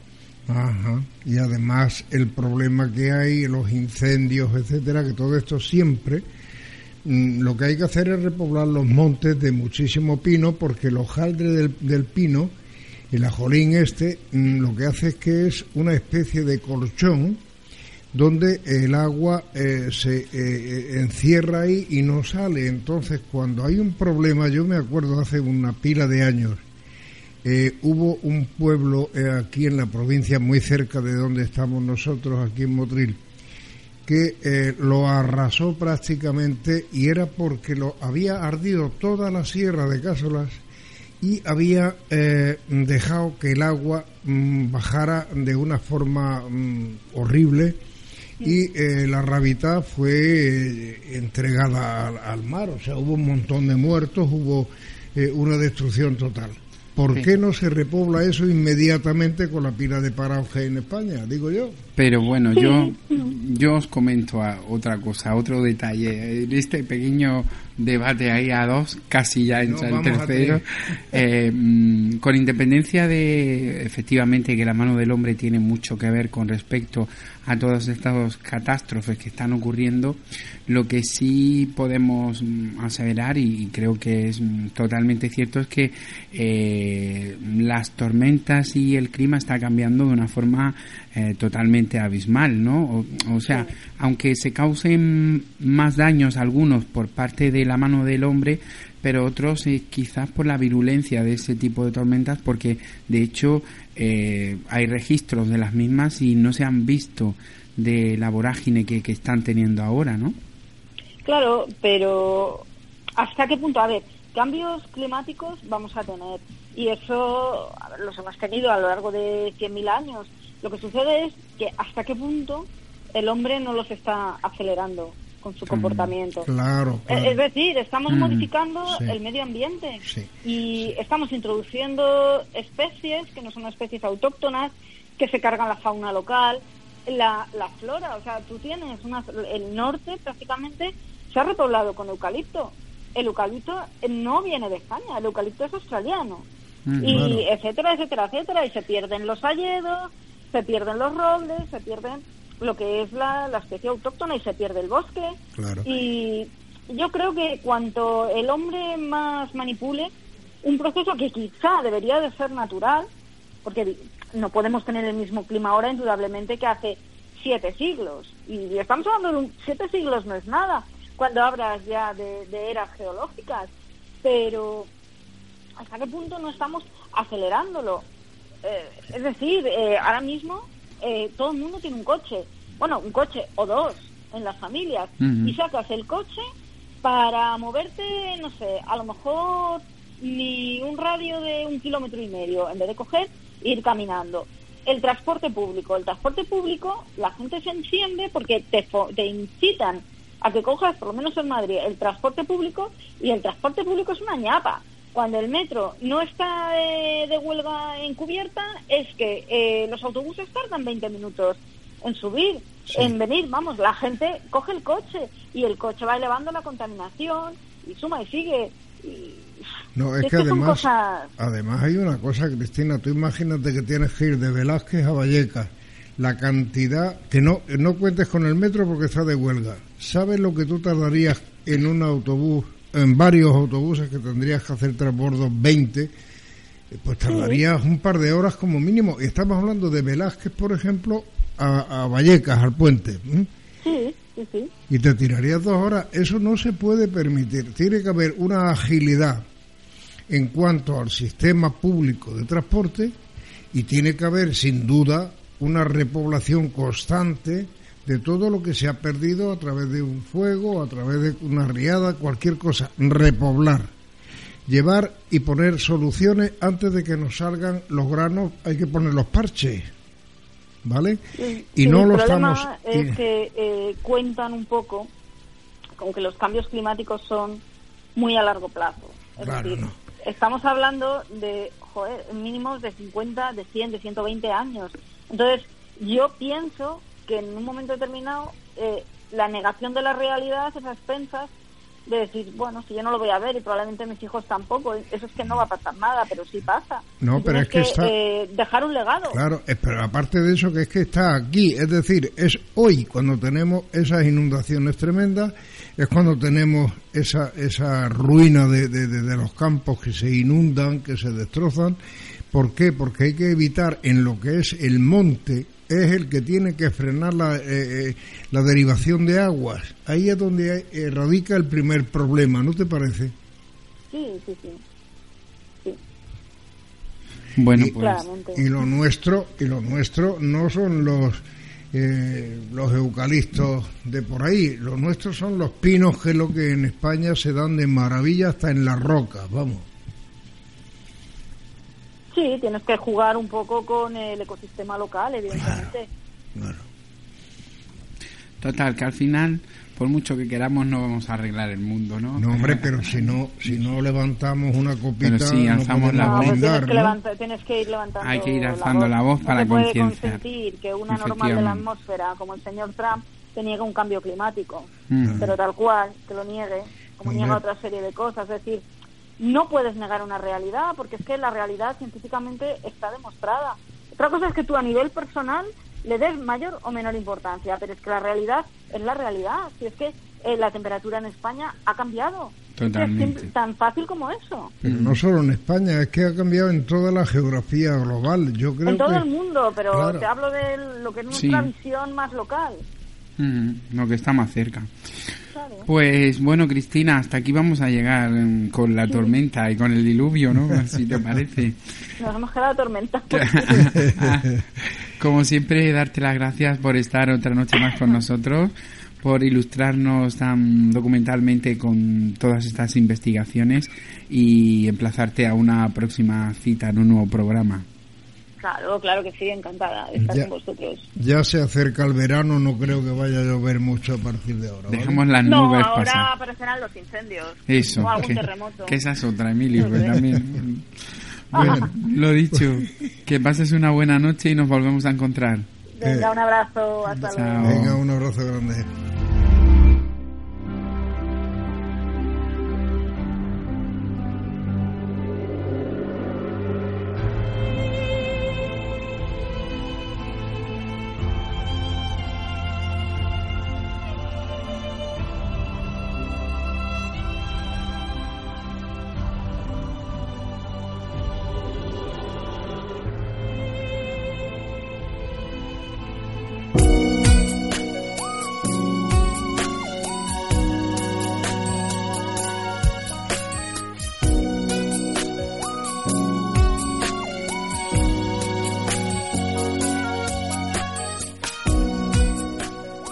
Escúchanos en directo en Onda Sur Motril y Universal Radio cada miércoles de 10 a 12 de la noche. Y si no puedes, en diferido a través de las distintas emisoras que nos emiten en su parrilla, como es Edenex Radio, Mundo Insólito Radio, la radio de la historia, y en plataformas como Evox, iTunes o Google Podcasts, entre otras.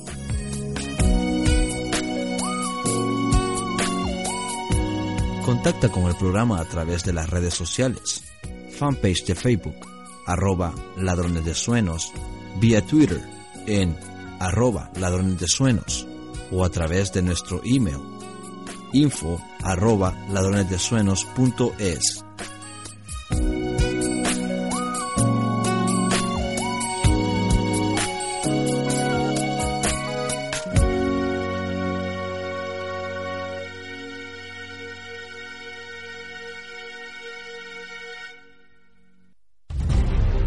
En Ladrones de Sueños, la agenda del misterio.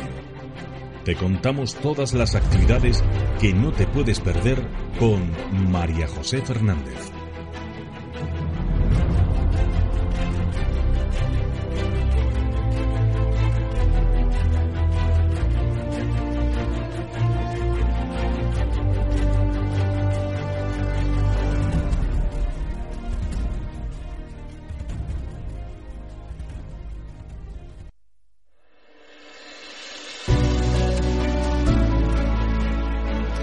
Pues como bien habéis escuchado ya en nuestra recta final, llega el momento, como estamos a final de mes, de anunciar y repasar esa agenda del misterio que también nos tiene acostumbradas nuestra amiga María José Fernández de Divulgadores del Misterio, a quien le vamos a dar las buenas noches y la bienvenida un nuevo día Ladrones de Sueños. Buenas noches, María José.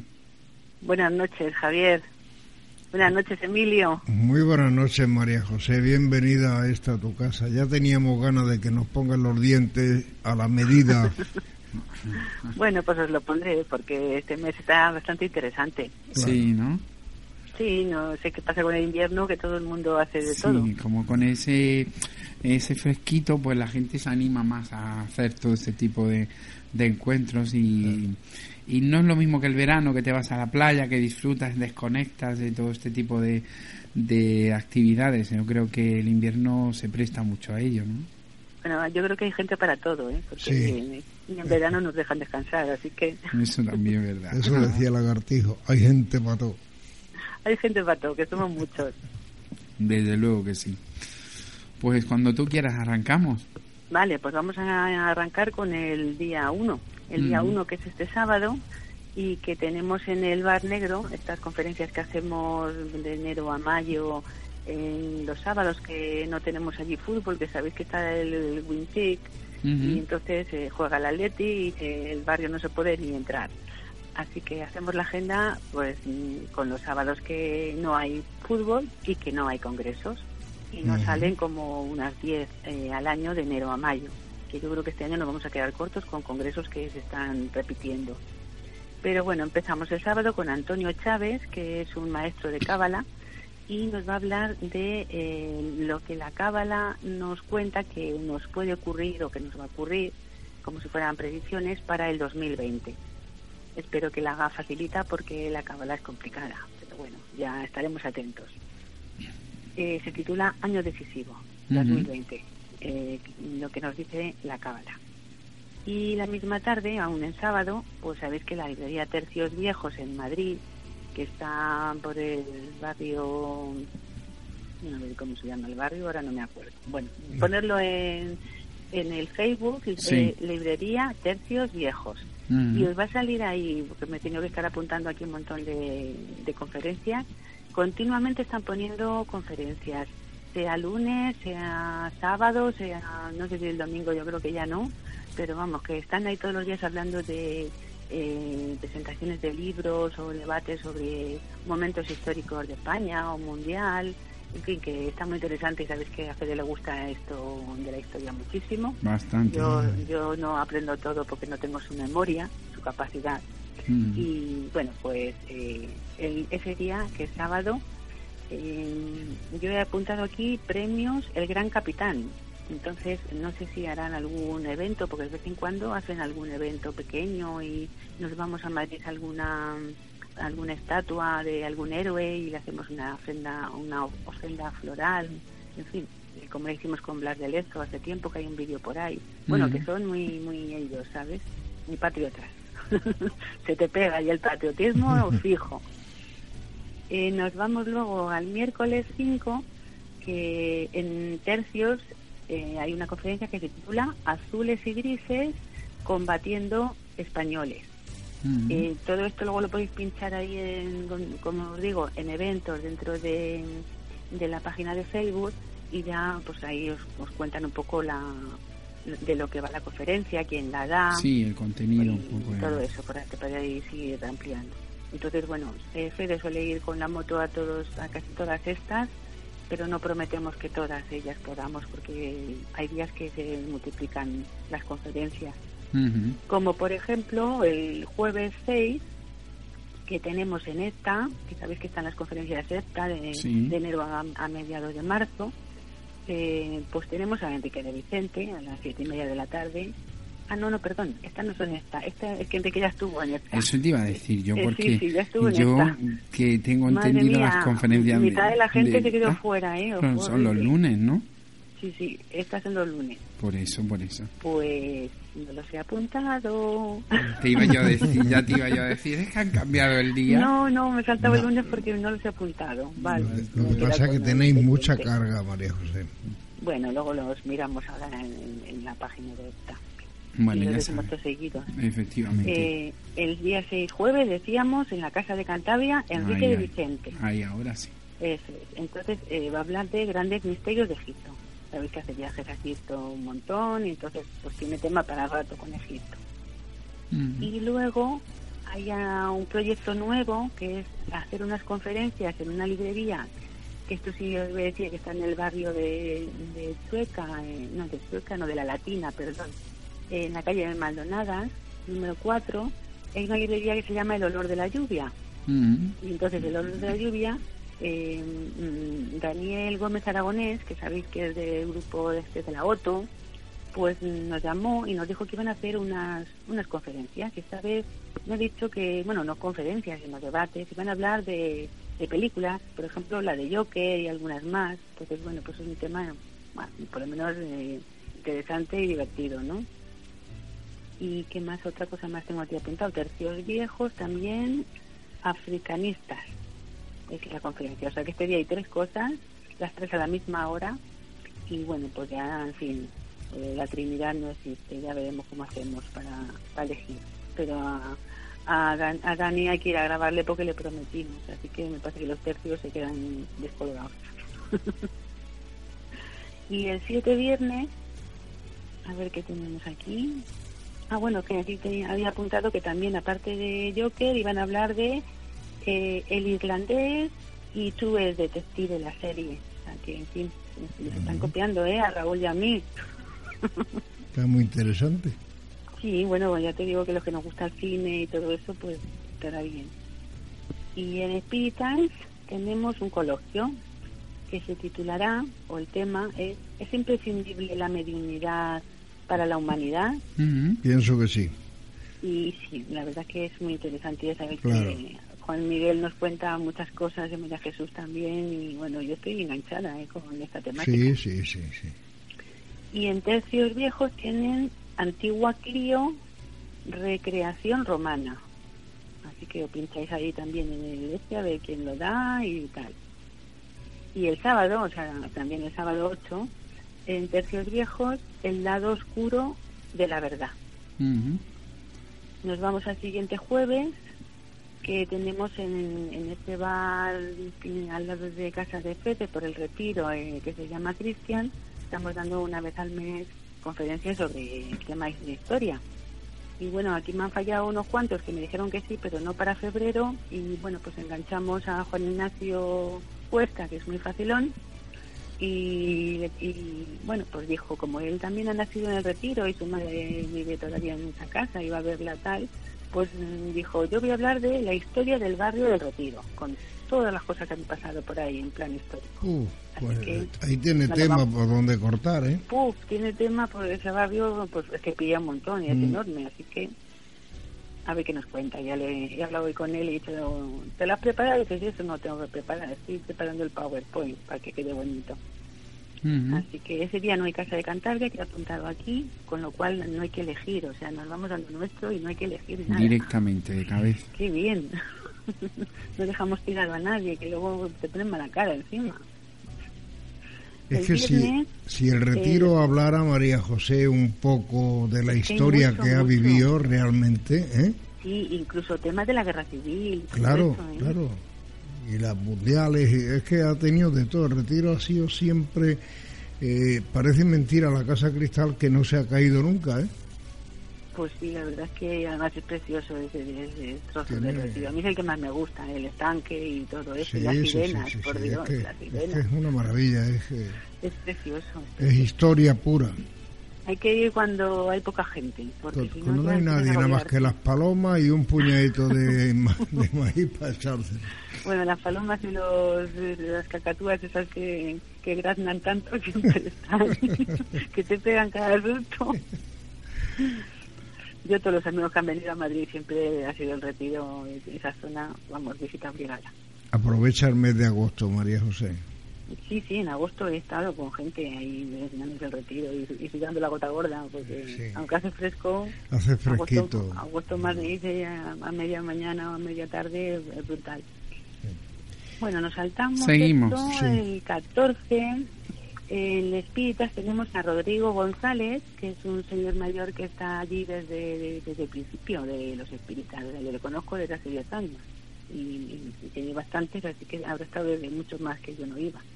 Y va a hablar de el hombre no sabe ser feliz. Pues no, la verdad es que no sabemos. O sea, siempre estamos ahí pendientes de querer algo más Nos odiamos Y demasiado, María y de no agradecer lo que tenemos. Mm. Pero bueno, a ver, nos dará una clasecilla fin, psicológica, ¿no? Es que teníamos que positiva querer- seguro. Sí. Y luego en los tercios, eh, los otros lanzamientos nacionales. Y luego nos vamos al día 15, sábado, en el Bar Negro, tenemos a una pareja, Mercedes y Hugo, que los he conocido por, por Kendra y por Manuel Berrocal. Y bueno, pues ella es medium y bueno, pues eh, tienen por ahí un canal de YouTube en el que va toda la familia y van a un sitio y están ahí todos pues eso, percibiendo cosas y bueno, es muy interesante. Me lo recomendó Manuel y como son mm, gente en el momento poco conocida, aunque creo que van a hacer, otro día vi, iban a hacer una película con gente de, sus casos. Dije, bueno, esto está muy bien. Así que como son un encanto, pues van a hablar de la mediunidad y no sé si habrán alguna práctica allí o cómo será, pero vamos, yo confío en que eso nos va a gustar mucho a la gente de, de parapsicología, que también somos los que estamos allí en el medio, muchos. Misterio, parapsicología. ¿Qué más tenemos aquí? Tenemos el martes 18, en Tercios Viejos, foro para el estudio de la historia militar de España no sé si será un coloquio o qué, si la pincháis ahí, porque he visto esta, esto en varias, una vez al mes, yo creo que se juntan allí la gente y, bueno, pues lo cuentan, no sé. Y muy cerca del retiro es que está... Tercios Viejos me pilla tan lejos de casa, ¿sabes? Que he ido, bueno, de cada vez, tres veces que va Fede yo voy una, si es en sábado, o estoy con él o algo así, pues me pillan en la otra punta de Madrid. Y muy A cerca del retiro, María José, también tienes el Museo del Ejército, que también tiene... Es maravilloso, ¿no?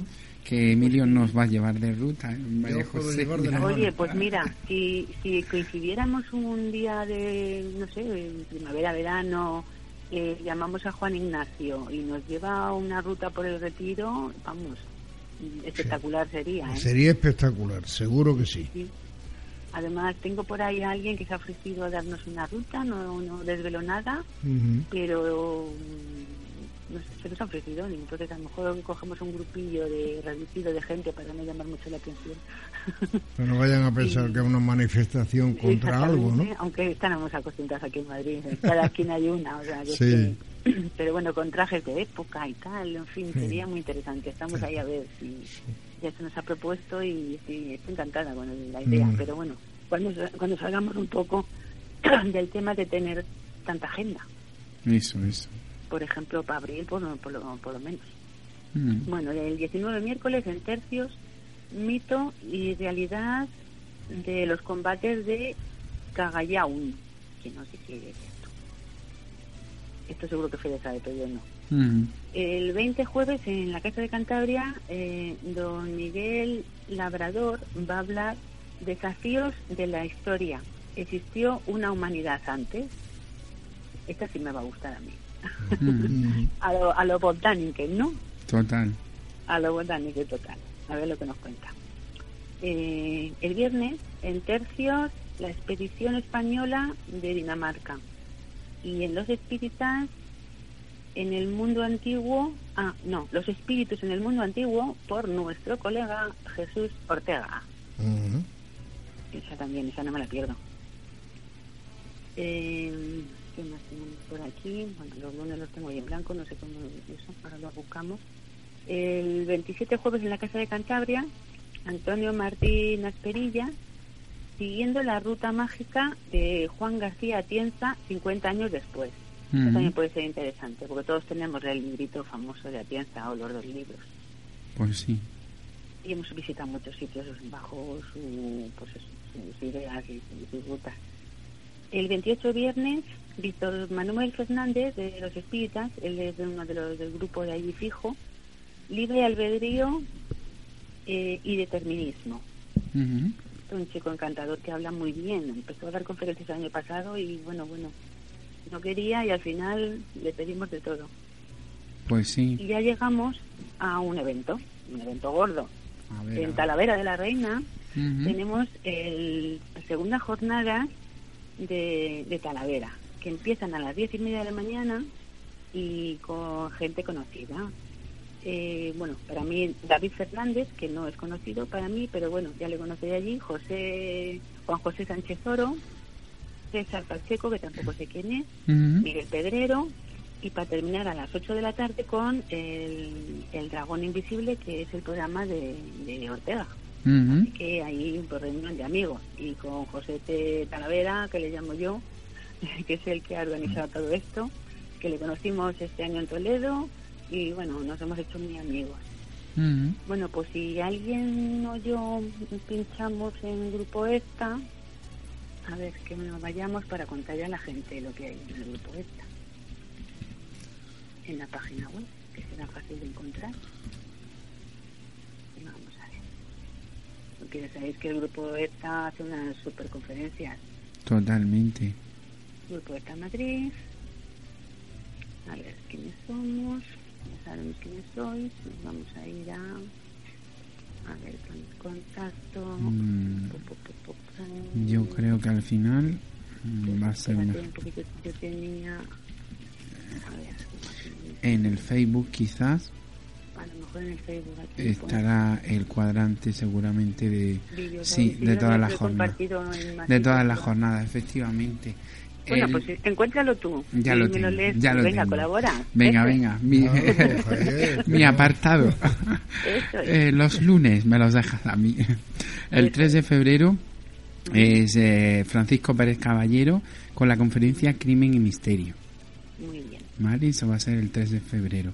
El día 10, que vuelve a ser lunes nuevamente, un clásico también, Vicente Casanya, con la astrología en el arte. También muy interesante. El Muy 10 majo Casaña, además. Sí, sí, la verdad que sí. El día Muy cercano. 17 de febrero, también lunes, como no, nuestro Javier Arriés con magia y religión nórdicas. Ahí, ahí. Ahí, ahí. Y cierra el mes de febrero, el día 24 lunes, Clara Taoces, con fenómenos extraños en el contexto de la investigación paranormal. Muy bien. O sea que... Pues cuatro. conferencias las grabaremos, pero luego el pacto con esta es que hasta que no acabe su temporada no las vamos sacando. Y alguna pues no nos dejan grabarla por el ponente, pero de estos que decís yo creo que los cuatro las Sí. grabaremos. Como siempre son en el centro riojano, en Madrid, en la calle Serrano las 25 a las 8 y la entradita Sí. que son los 10 euritos a la venta 10 allí. euritos para colaborar para con que la el gente- centro, para pagar el, efectivamente, el local, que- que, que- les cuesta una, una pasta al grupo esta, que el pasta. grupo esta sabéis que lo hace todo gratis, Ujú. pero en este caso no pueden estar poniendo ahí pues eso, bastante dinerito. Así es. Y luego pues un regalito para el ponente y esas historias que, en fin, quedan bien. Esos detalles. Quedan todos muy agradecidos. que la Bueno, colaboración cuando es... estuvo Enrique de Vicente, bueno, se quedó 40 o 50 personas fuera, ¿eh? que allí solo hay como 120 plazas y Mm. Enrique es que, es que lo peta. Pues sí, hombre, teniendo oportunidad, desde luego que mejor sitio. Pues María José, un mes de febrero que tela, ¿eh? No te digo nada. Y eso que es un... me- Bueno, este año es un poco más grande porque tiene es bisiesto. ¿no? Exactamente. Tiene un día 29, más. Y en el bisiesto es donde está el día ese de, de Talavera. Ah, fíjate, has escogido un día bueno ahí para, Sí, sí, sí. para el recuerdo, ¿cómo no? Que además no está muy lejos de Madrid, pues podemos ir madrugando un poco por la mañana y, y luego nos volvemos por la noche y a, a descansar el domingo. Y hacer la vuelta, claro que sí.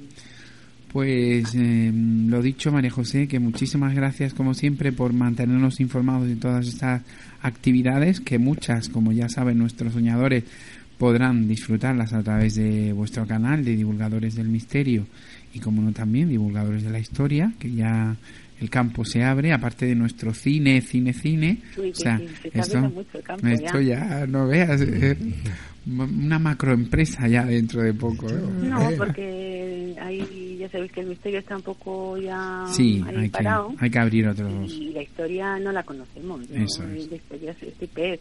O sea, Mm, me yo gu- creo me que sí. las biografías, pero luego se me olvidan y no te da tiempo a leer. Ah, a leer. Entonces, bueno, pues el que le guste la historia, ahí tiene un montón ya de conferencias. Pues sí. Eso, el, el que lo tiene que disfrutar muchísimo es Fede, ¿no? Pues claro, por eso él se va a, a casi todas. Está encantado. ahí. Claro, él no falla, lógicamente. Fede es un, un empollón histórico. Bueno, es un empollón en muchas cosas. Eh, sí, sí, porque vamos, se prepara un audio de cine con dos notas y yo me tengo que preparar un audio de estos de cine para Raúl escribiendo un montón de, de cosas por tres páginas abiertas y encima titubeando y, y- y él no, él de tirón, ahora, de Mm. memoria, casi todo. No me extraña. Se ve una película y se la sabe para siempre. Yo Sí, me veo una película y a los cuatro años me acuerdo de la cuarta parte. Yo es que no me acuerdo ni cuando la he visto, ¿sabes? Si soy capaz de verla. Pero eso Bueno, lo, eso que, lo que hace... Lo O que sea que tú, es que tú relájate porque yo Claro, que te lo tengo ese explique- defecto. O sea que soy capaz de verla otra vez y, y no enterarme. O sea que- que te lo explique el cacaricueta, sí. Para eso lo tenemos, para eso lo fue, tenemos. fue el que me enganchó con el cine este antiguo. Pues Oye, sí. que me, que me grabó, me, le compré una memoria, la tengo ahí puesta a Raúl, Es que a la es una... memoria, es- es y que me, era- me copió todo lo que había guardado en toda su vida de películas antiguas. Madre mía, o sea que para no terminar. Es que, es que eh, Raúl está francamente interesado en el cine antiguo Sí. porque era el verdadero cine. A ver si eh, nos ubicamos un poco. Es decir, no va a haber otros hermanos más seguro. Bueno, yo, fijaros que estoy viendo ahora ya, eh, estoy viendo Cañas y Barro, que la tenía por ahí guardada, digo, voy a ver Cañas y Barro de Blasco Ibáñez, porque nunca he leído los libros. Oye, es una maravilla, ¿eh? Sí, Y eso que antiguamente pues había otros medios para el cine, pero es que los personajes son tal cual, o sea, son Sí, de sí. pueblo total. Dejan mucho, dejan mucho que sorprender. Pues, pues Lo dicho, María José, que muchísimas gracias por estar con nosotros. Otra, otra semana más. Nos volvemos a encontrar a final de febrero, allá por... Y seguiremos repasando todas esas actividades para el mes de marzo, ¿vale? siempre que marzo también se presenta bien. ¿eh? Sí, Ya seguramente. Ya. Estar animado así. Llévate un hay un par montón, de congresos, pero gordos. O sea que... llévate un montón de besos de aquí de este lugar que bien conoces y que Muy es el bien. paraíso terrenal directamente aquí, ¿no? A ver si hay algo por el sur y ya nos vemos. Venga, ya buscaremos la Algo, algo tendremos que hacer, sí. No se puede estar Tanto tiempo. de brazos caídos tanto tiempo. Nada, Que va, que va. Hay Las ocasiones hay que buscarlas. eh, Hay que buscar algún grupo, ayudarles y ya está. Estupendo. Pues lo Muy dicho, muy buenas noches y gracias. Saluda a noches a todos y Fede. encantada de estar con Hasta la con próxima. vosotros, sí. Saluda a Fede. Perfecto. Venga, Chao. Adiós, adiós, José. adiós.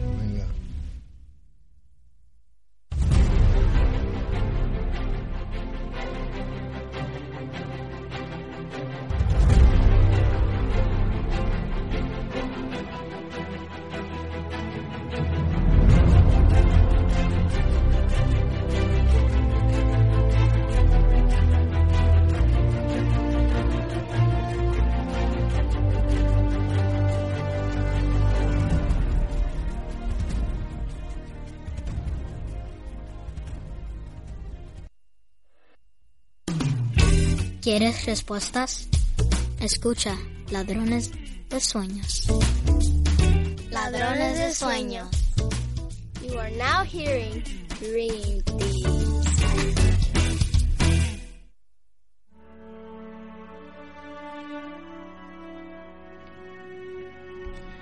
Pues Emilio, nos vamos. Espérate que te abra el micro, que no me da tiempo. que estaba yo escuchando y digo, estoy escuchando una voz, es un ente, es un fantasma, no, es Emilio, es Emilio. Era yo pero sin micrófono, sin micrófono A mí me llegaba, me llegaba eh, el aroma por aquí, sí, sí, sí. O sea, era una, como si fuera una historia rara. Como no, estamos muy lejos, pues. Bueno, nos separa un cristal, nada Nos separa un cristal, pero gordo. Cuidado. Pues nada, hemos llegado de nuevo al final del programa este miércoles, pero sinceramente ya empezamos a preparar el próximo, así que la tristeza nos da, pero nos da el ánimo para continuar luchando y siguiendo. Así que yo sí me despido ahora mismo ya de todos vosotros, radioyentes nuestros del alma y eh, os dejo con Javier que va a hacer una una breve reflexión. Un esfuerzo, va a hacer un esfuerzo hoy porque yo veo que está un poquito perjudicado. Yo le he ofrecido mi colaboración, pero parece ser que no que lo va a hacer él directamente. Lo voy a intentar. Lo va a intentar. Yo creo Además que, pueda hacer que cuando tenga que tomar aire, pues suba la música y baje el micro. sí, alguna trampilla, no te preocupes. Como nadie nos ve, pues no, no hay problema. Los dichos soñadores, que paséis una semana feliz y contentos. Y el miércoles que viene, de nuevo, estaremos aquí con vosotros haciendo lo mismo que sabemos hacer o por lo menos lo intentamos. ¿vale? ¿Ibas a mandar algunos saludos también? Que sí, dicho... quería saludar sin duda, mm, hombre, eh, tengo que saludar eh, forzosamente al mejor mielero que tienen los, los, los Guájares, que sería mi amigo Pepe Evaristo, que bueno, es fenomenal. Eh, este año la miel va a venir un poquito escasa, pero va a estar ahí. Es decir, que yo sé que él lo va a intentar por todos los medios. Un saludo para él con muchísimo afecto. A mi amigo José Cabrera también, que lo he mencionado antes en, eh, una intervención. Y eh, saludar, como no, a todos nuestros oyentes y a toda nuestra eh, gente maravillosa que nos sigue con amor y con ahínco. Pues Emilia, a esos sitios me tienes que llevar porque tengo que cuidar mi garganta y un poquito de miel nunca me yo, Yo te ofrezco en mi compañía, porque otra cosa no puedo ofrecerte. El dinero ya lo pones tú y eso. Y, iremos a que conozcas a mi amigo Pepe Baristo, que te va a, a dar una sensación extraordinaria porque es, es un tipo majísimo. ¿eh? Pues bueno, pues me tomo nota, ¿eh? Y te tomo la palabra, yo me llevaré la cartera y ya vemos lo que hacemos. Ahí está, nosotros ya gastaremos luego lo que veamos que... Ya vemos lo que hacemos, por el camino, ¿no? Venga, perfecto, Javier. Antes de despedirme yo también, como siempre, dar las gracias a todos los que habéis estado aquí hasta el final, siguiéndonos en directo, un saludo enorme y un abrazo para todos los que luego nos escucháis en diferido a través de las distintas plataformas que nos emiten y como no, vamos a mandar también un afectuoso saludo para el otro lado, el otro lado del charco, ¿no? Allá en los mares, eh, allá por eh, México, vamos a mandar un saludo a Naye, eh, muy cariñoso desde aquí del programa, que es mm, un acompañante de la señorita del palco número 5, nos ha pedido que, hagamos extenso este saludo. Pues bueno, pues a Naye de México y a todos los oyentes que nos escuchan también desde las Américas, que sabemos que sois muchos, un abrazo enorme y gracias por estar ahí. Vamos a intentar hacer esas breves reflexiones porque hoy mm, el tema había comenzado con sentimientos y con sentimientos lo vamos a acabar. O sea que ahí lo dejo, Emilio. Yo creo, creo que tenemos presente a Walter y a todo el elenco que lo eh, darle un abrazo grande a Walter, que lo tenemos siempre presente. Y América, claro. Claro. Pues nos vamos, pero después de reflexionar, ¿eh? O sea que no quedaros dormidos todavía.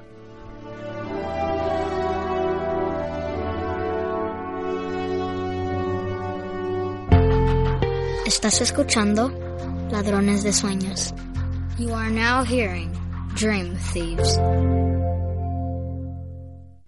Llega el momento de Imaginemos.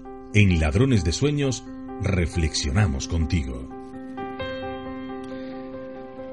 Soñador, hoy en Imaginemos quiero hacerte reflexionar sobre tus emociones o pensamientos. Sí, esas pequeñas vocecitas que escuchas a lo largo de tu vida, pero que raramente haces caso. Quizás porque lo que te dicen no te gusta, o bien te asusta, te inquieta y, por qué no, te incomoda. Sabiendo que únicamente el 15% de nuestros pensamientos o creaciones mentales son solamente cosecha propia, o sea que el 85% restante no son imaginadas por nuestra mente, sino por todo aquello que nos rodea y que no vemos. En alguna ocasión hemos hablado sobre nuestra capacidad creadora mental que se exterioriza mediante pensamientos y emociones. No sé si te habrá ocurrido alguna vez que has pasado, has pensado en algo tan extraño como por ejemplo sentir la necesidad de causar daño a alguien, incluso sin conocer a esa otra persona.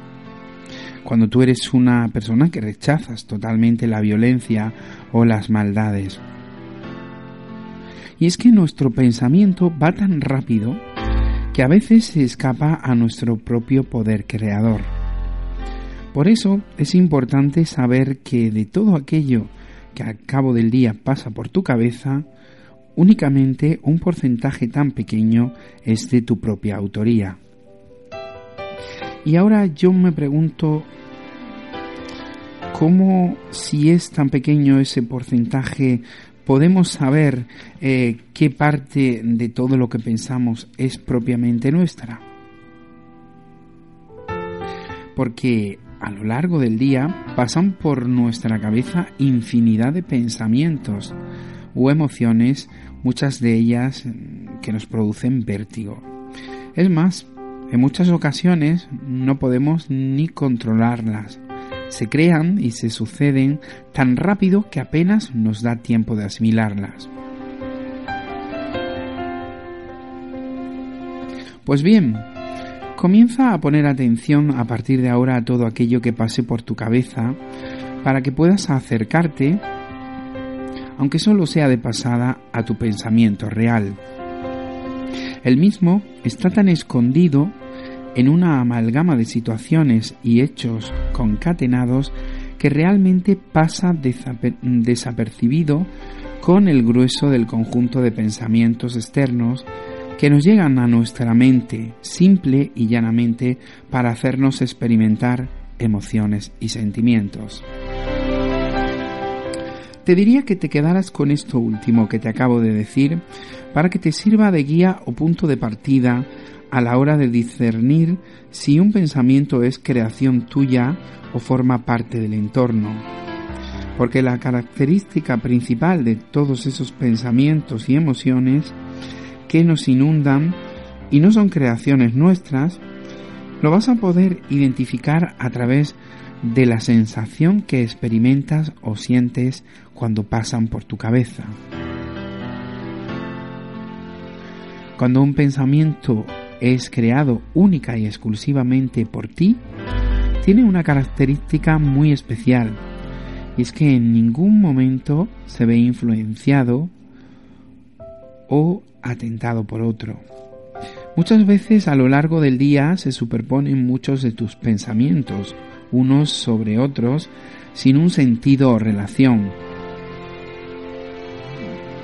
Sin embargo, cuando nuestra mente realmente crea, se experimenta una sensación de amor, de tranquilidad, incluso de firmeza, que a veces puede apartarnos de tomarlo como un hecho cierto y fiable.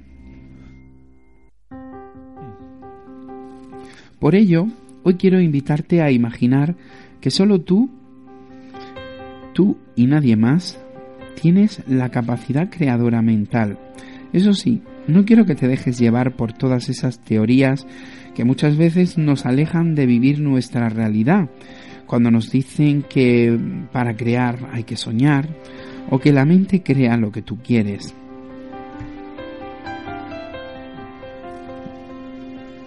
Las cosas no llegan a tu vida porque las creas o no, simplemente porque tienen que llegar y forman parte de ti y de todo aquello que tienes que experimentar. Porque si realmente la vida dependiese de lo que hacemos o pensamos, yo me preguntaría entonces, ¿y a esos pobres gentes que mueren por tortura o en la guerra, o esa gente que pasa hambre, es que realmente no tienen la capacidad creadora? ¿O es que se perdieron la lección de cómo crear para atraer en tu vida? Pues va a ser que no, ya que cada uno de nosotros venimos con un camino y no se llama karma tampoco. Quizás todas estas teorías que pululan a nuestro alrededor, más que ayudarnos, nos generan ansiedad al no conseguir el resultado, o bien depresión al ver lo desafortunados que somos. Ya lo he comentado en muchas ocasiones que la fortuna no se mide en dólares o dinero, sino en qué parte de mí o de ti no afecta lo que soy o lo que eres, lo que vives y lo que sientes. Esa es la verdadera riqueza espiritual, a que cada uno aportamos día a día a nuestro corazón y a nuestro ser. Gracias por escuchar mis pensamientos en voz alta que a veces te puede liar más que aclarar. Pero esa es la verdadera búsqueda, aquella que te hace cuestionarte todo lo que te rodea, incluso a ti mismo. Buenas noches.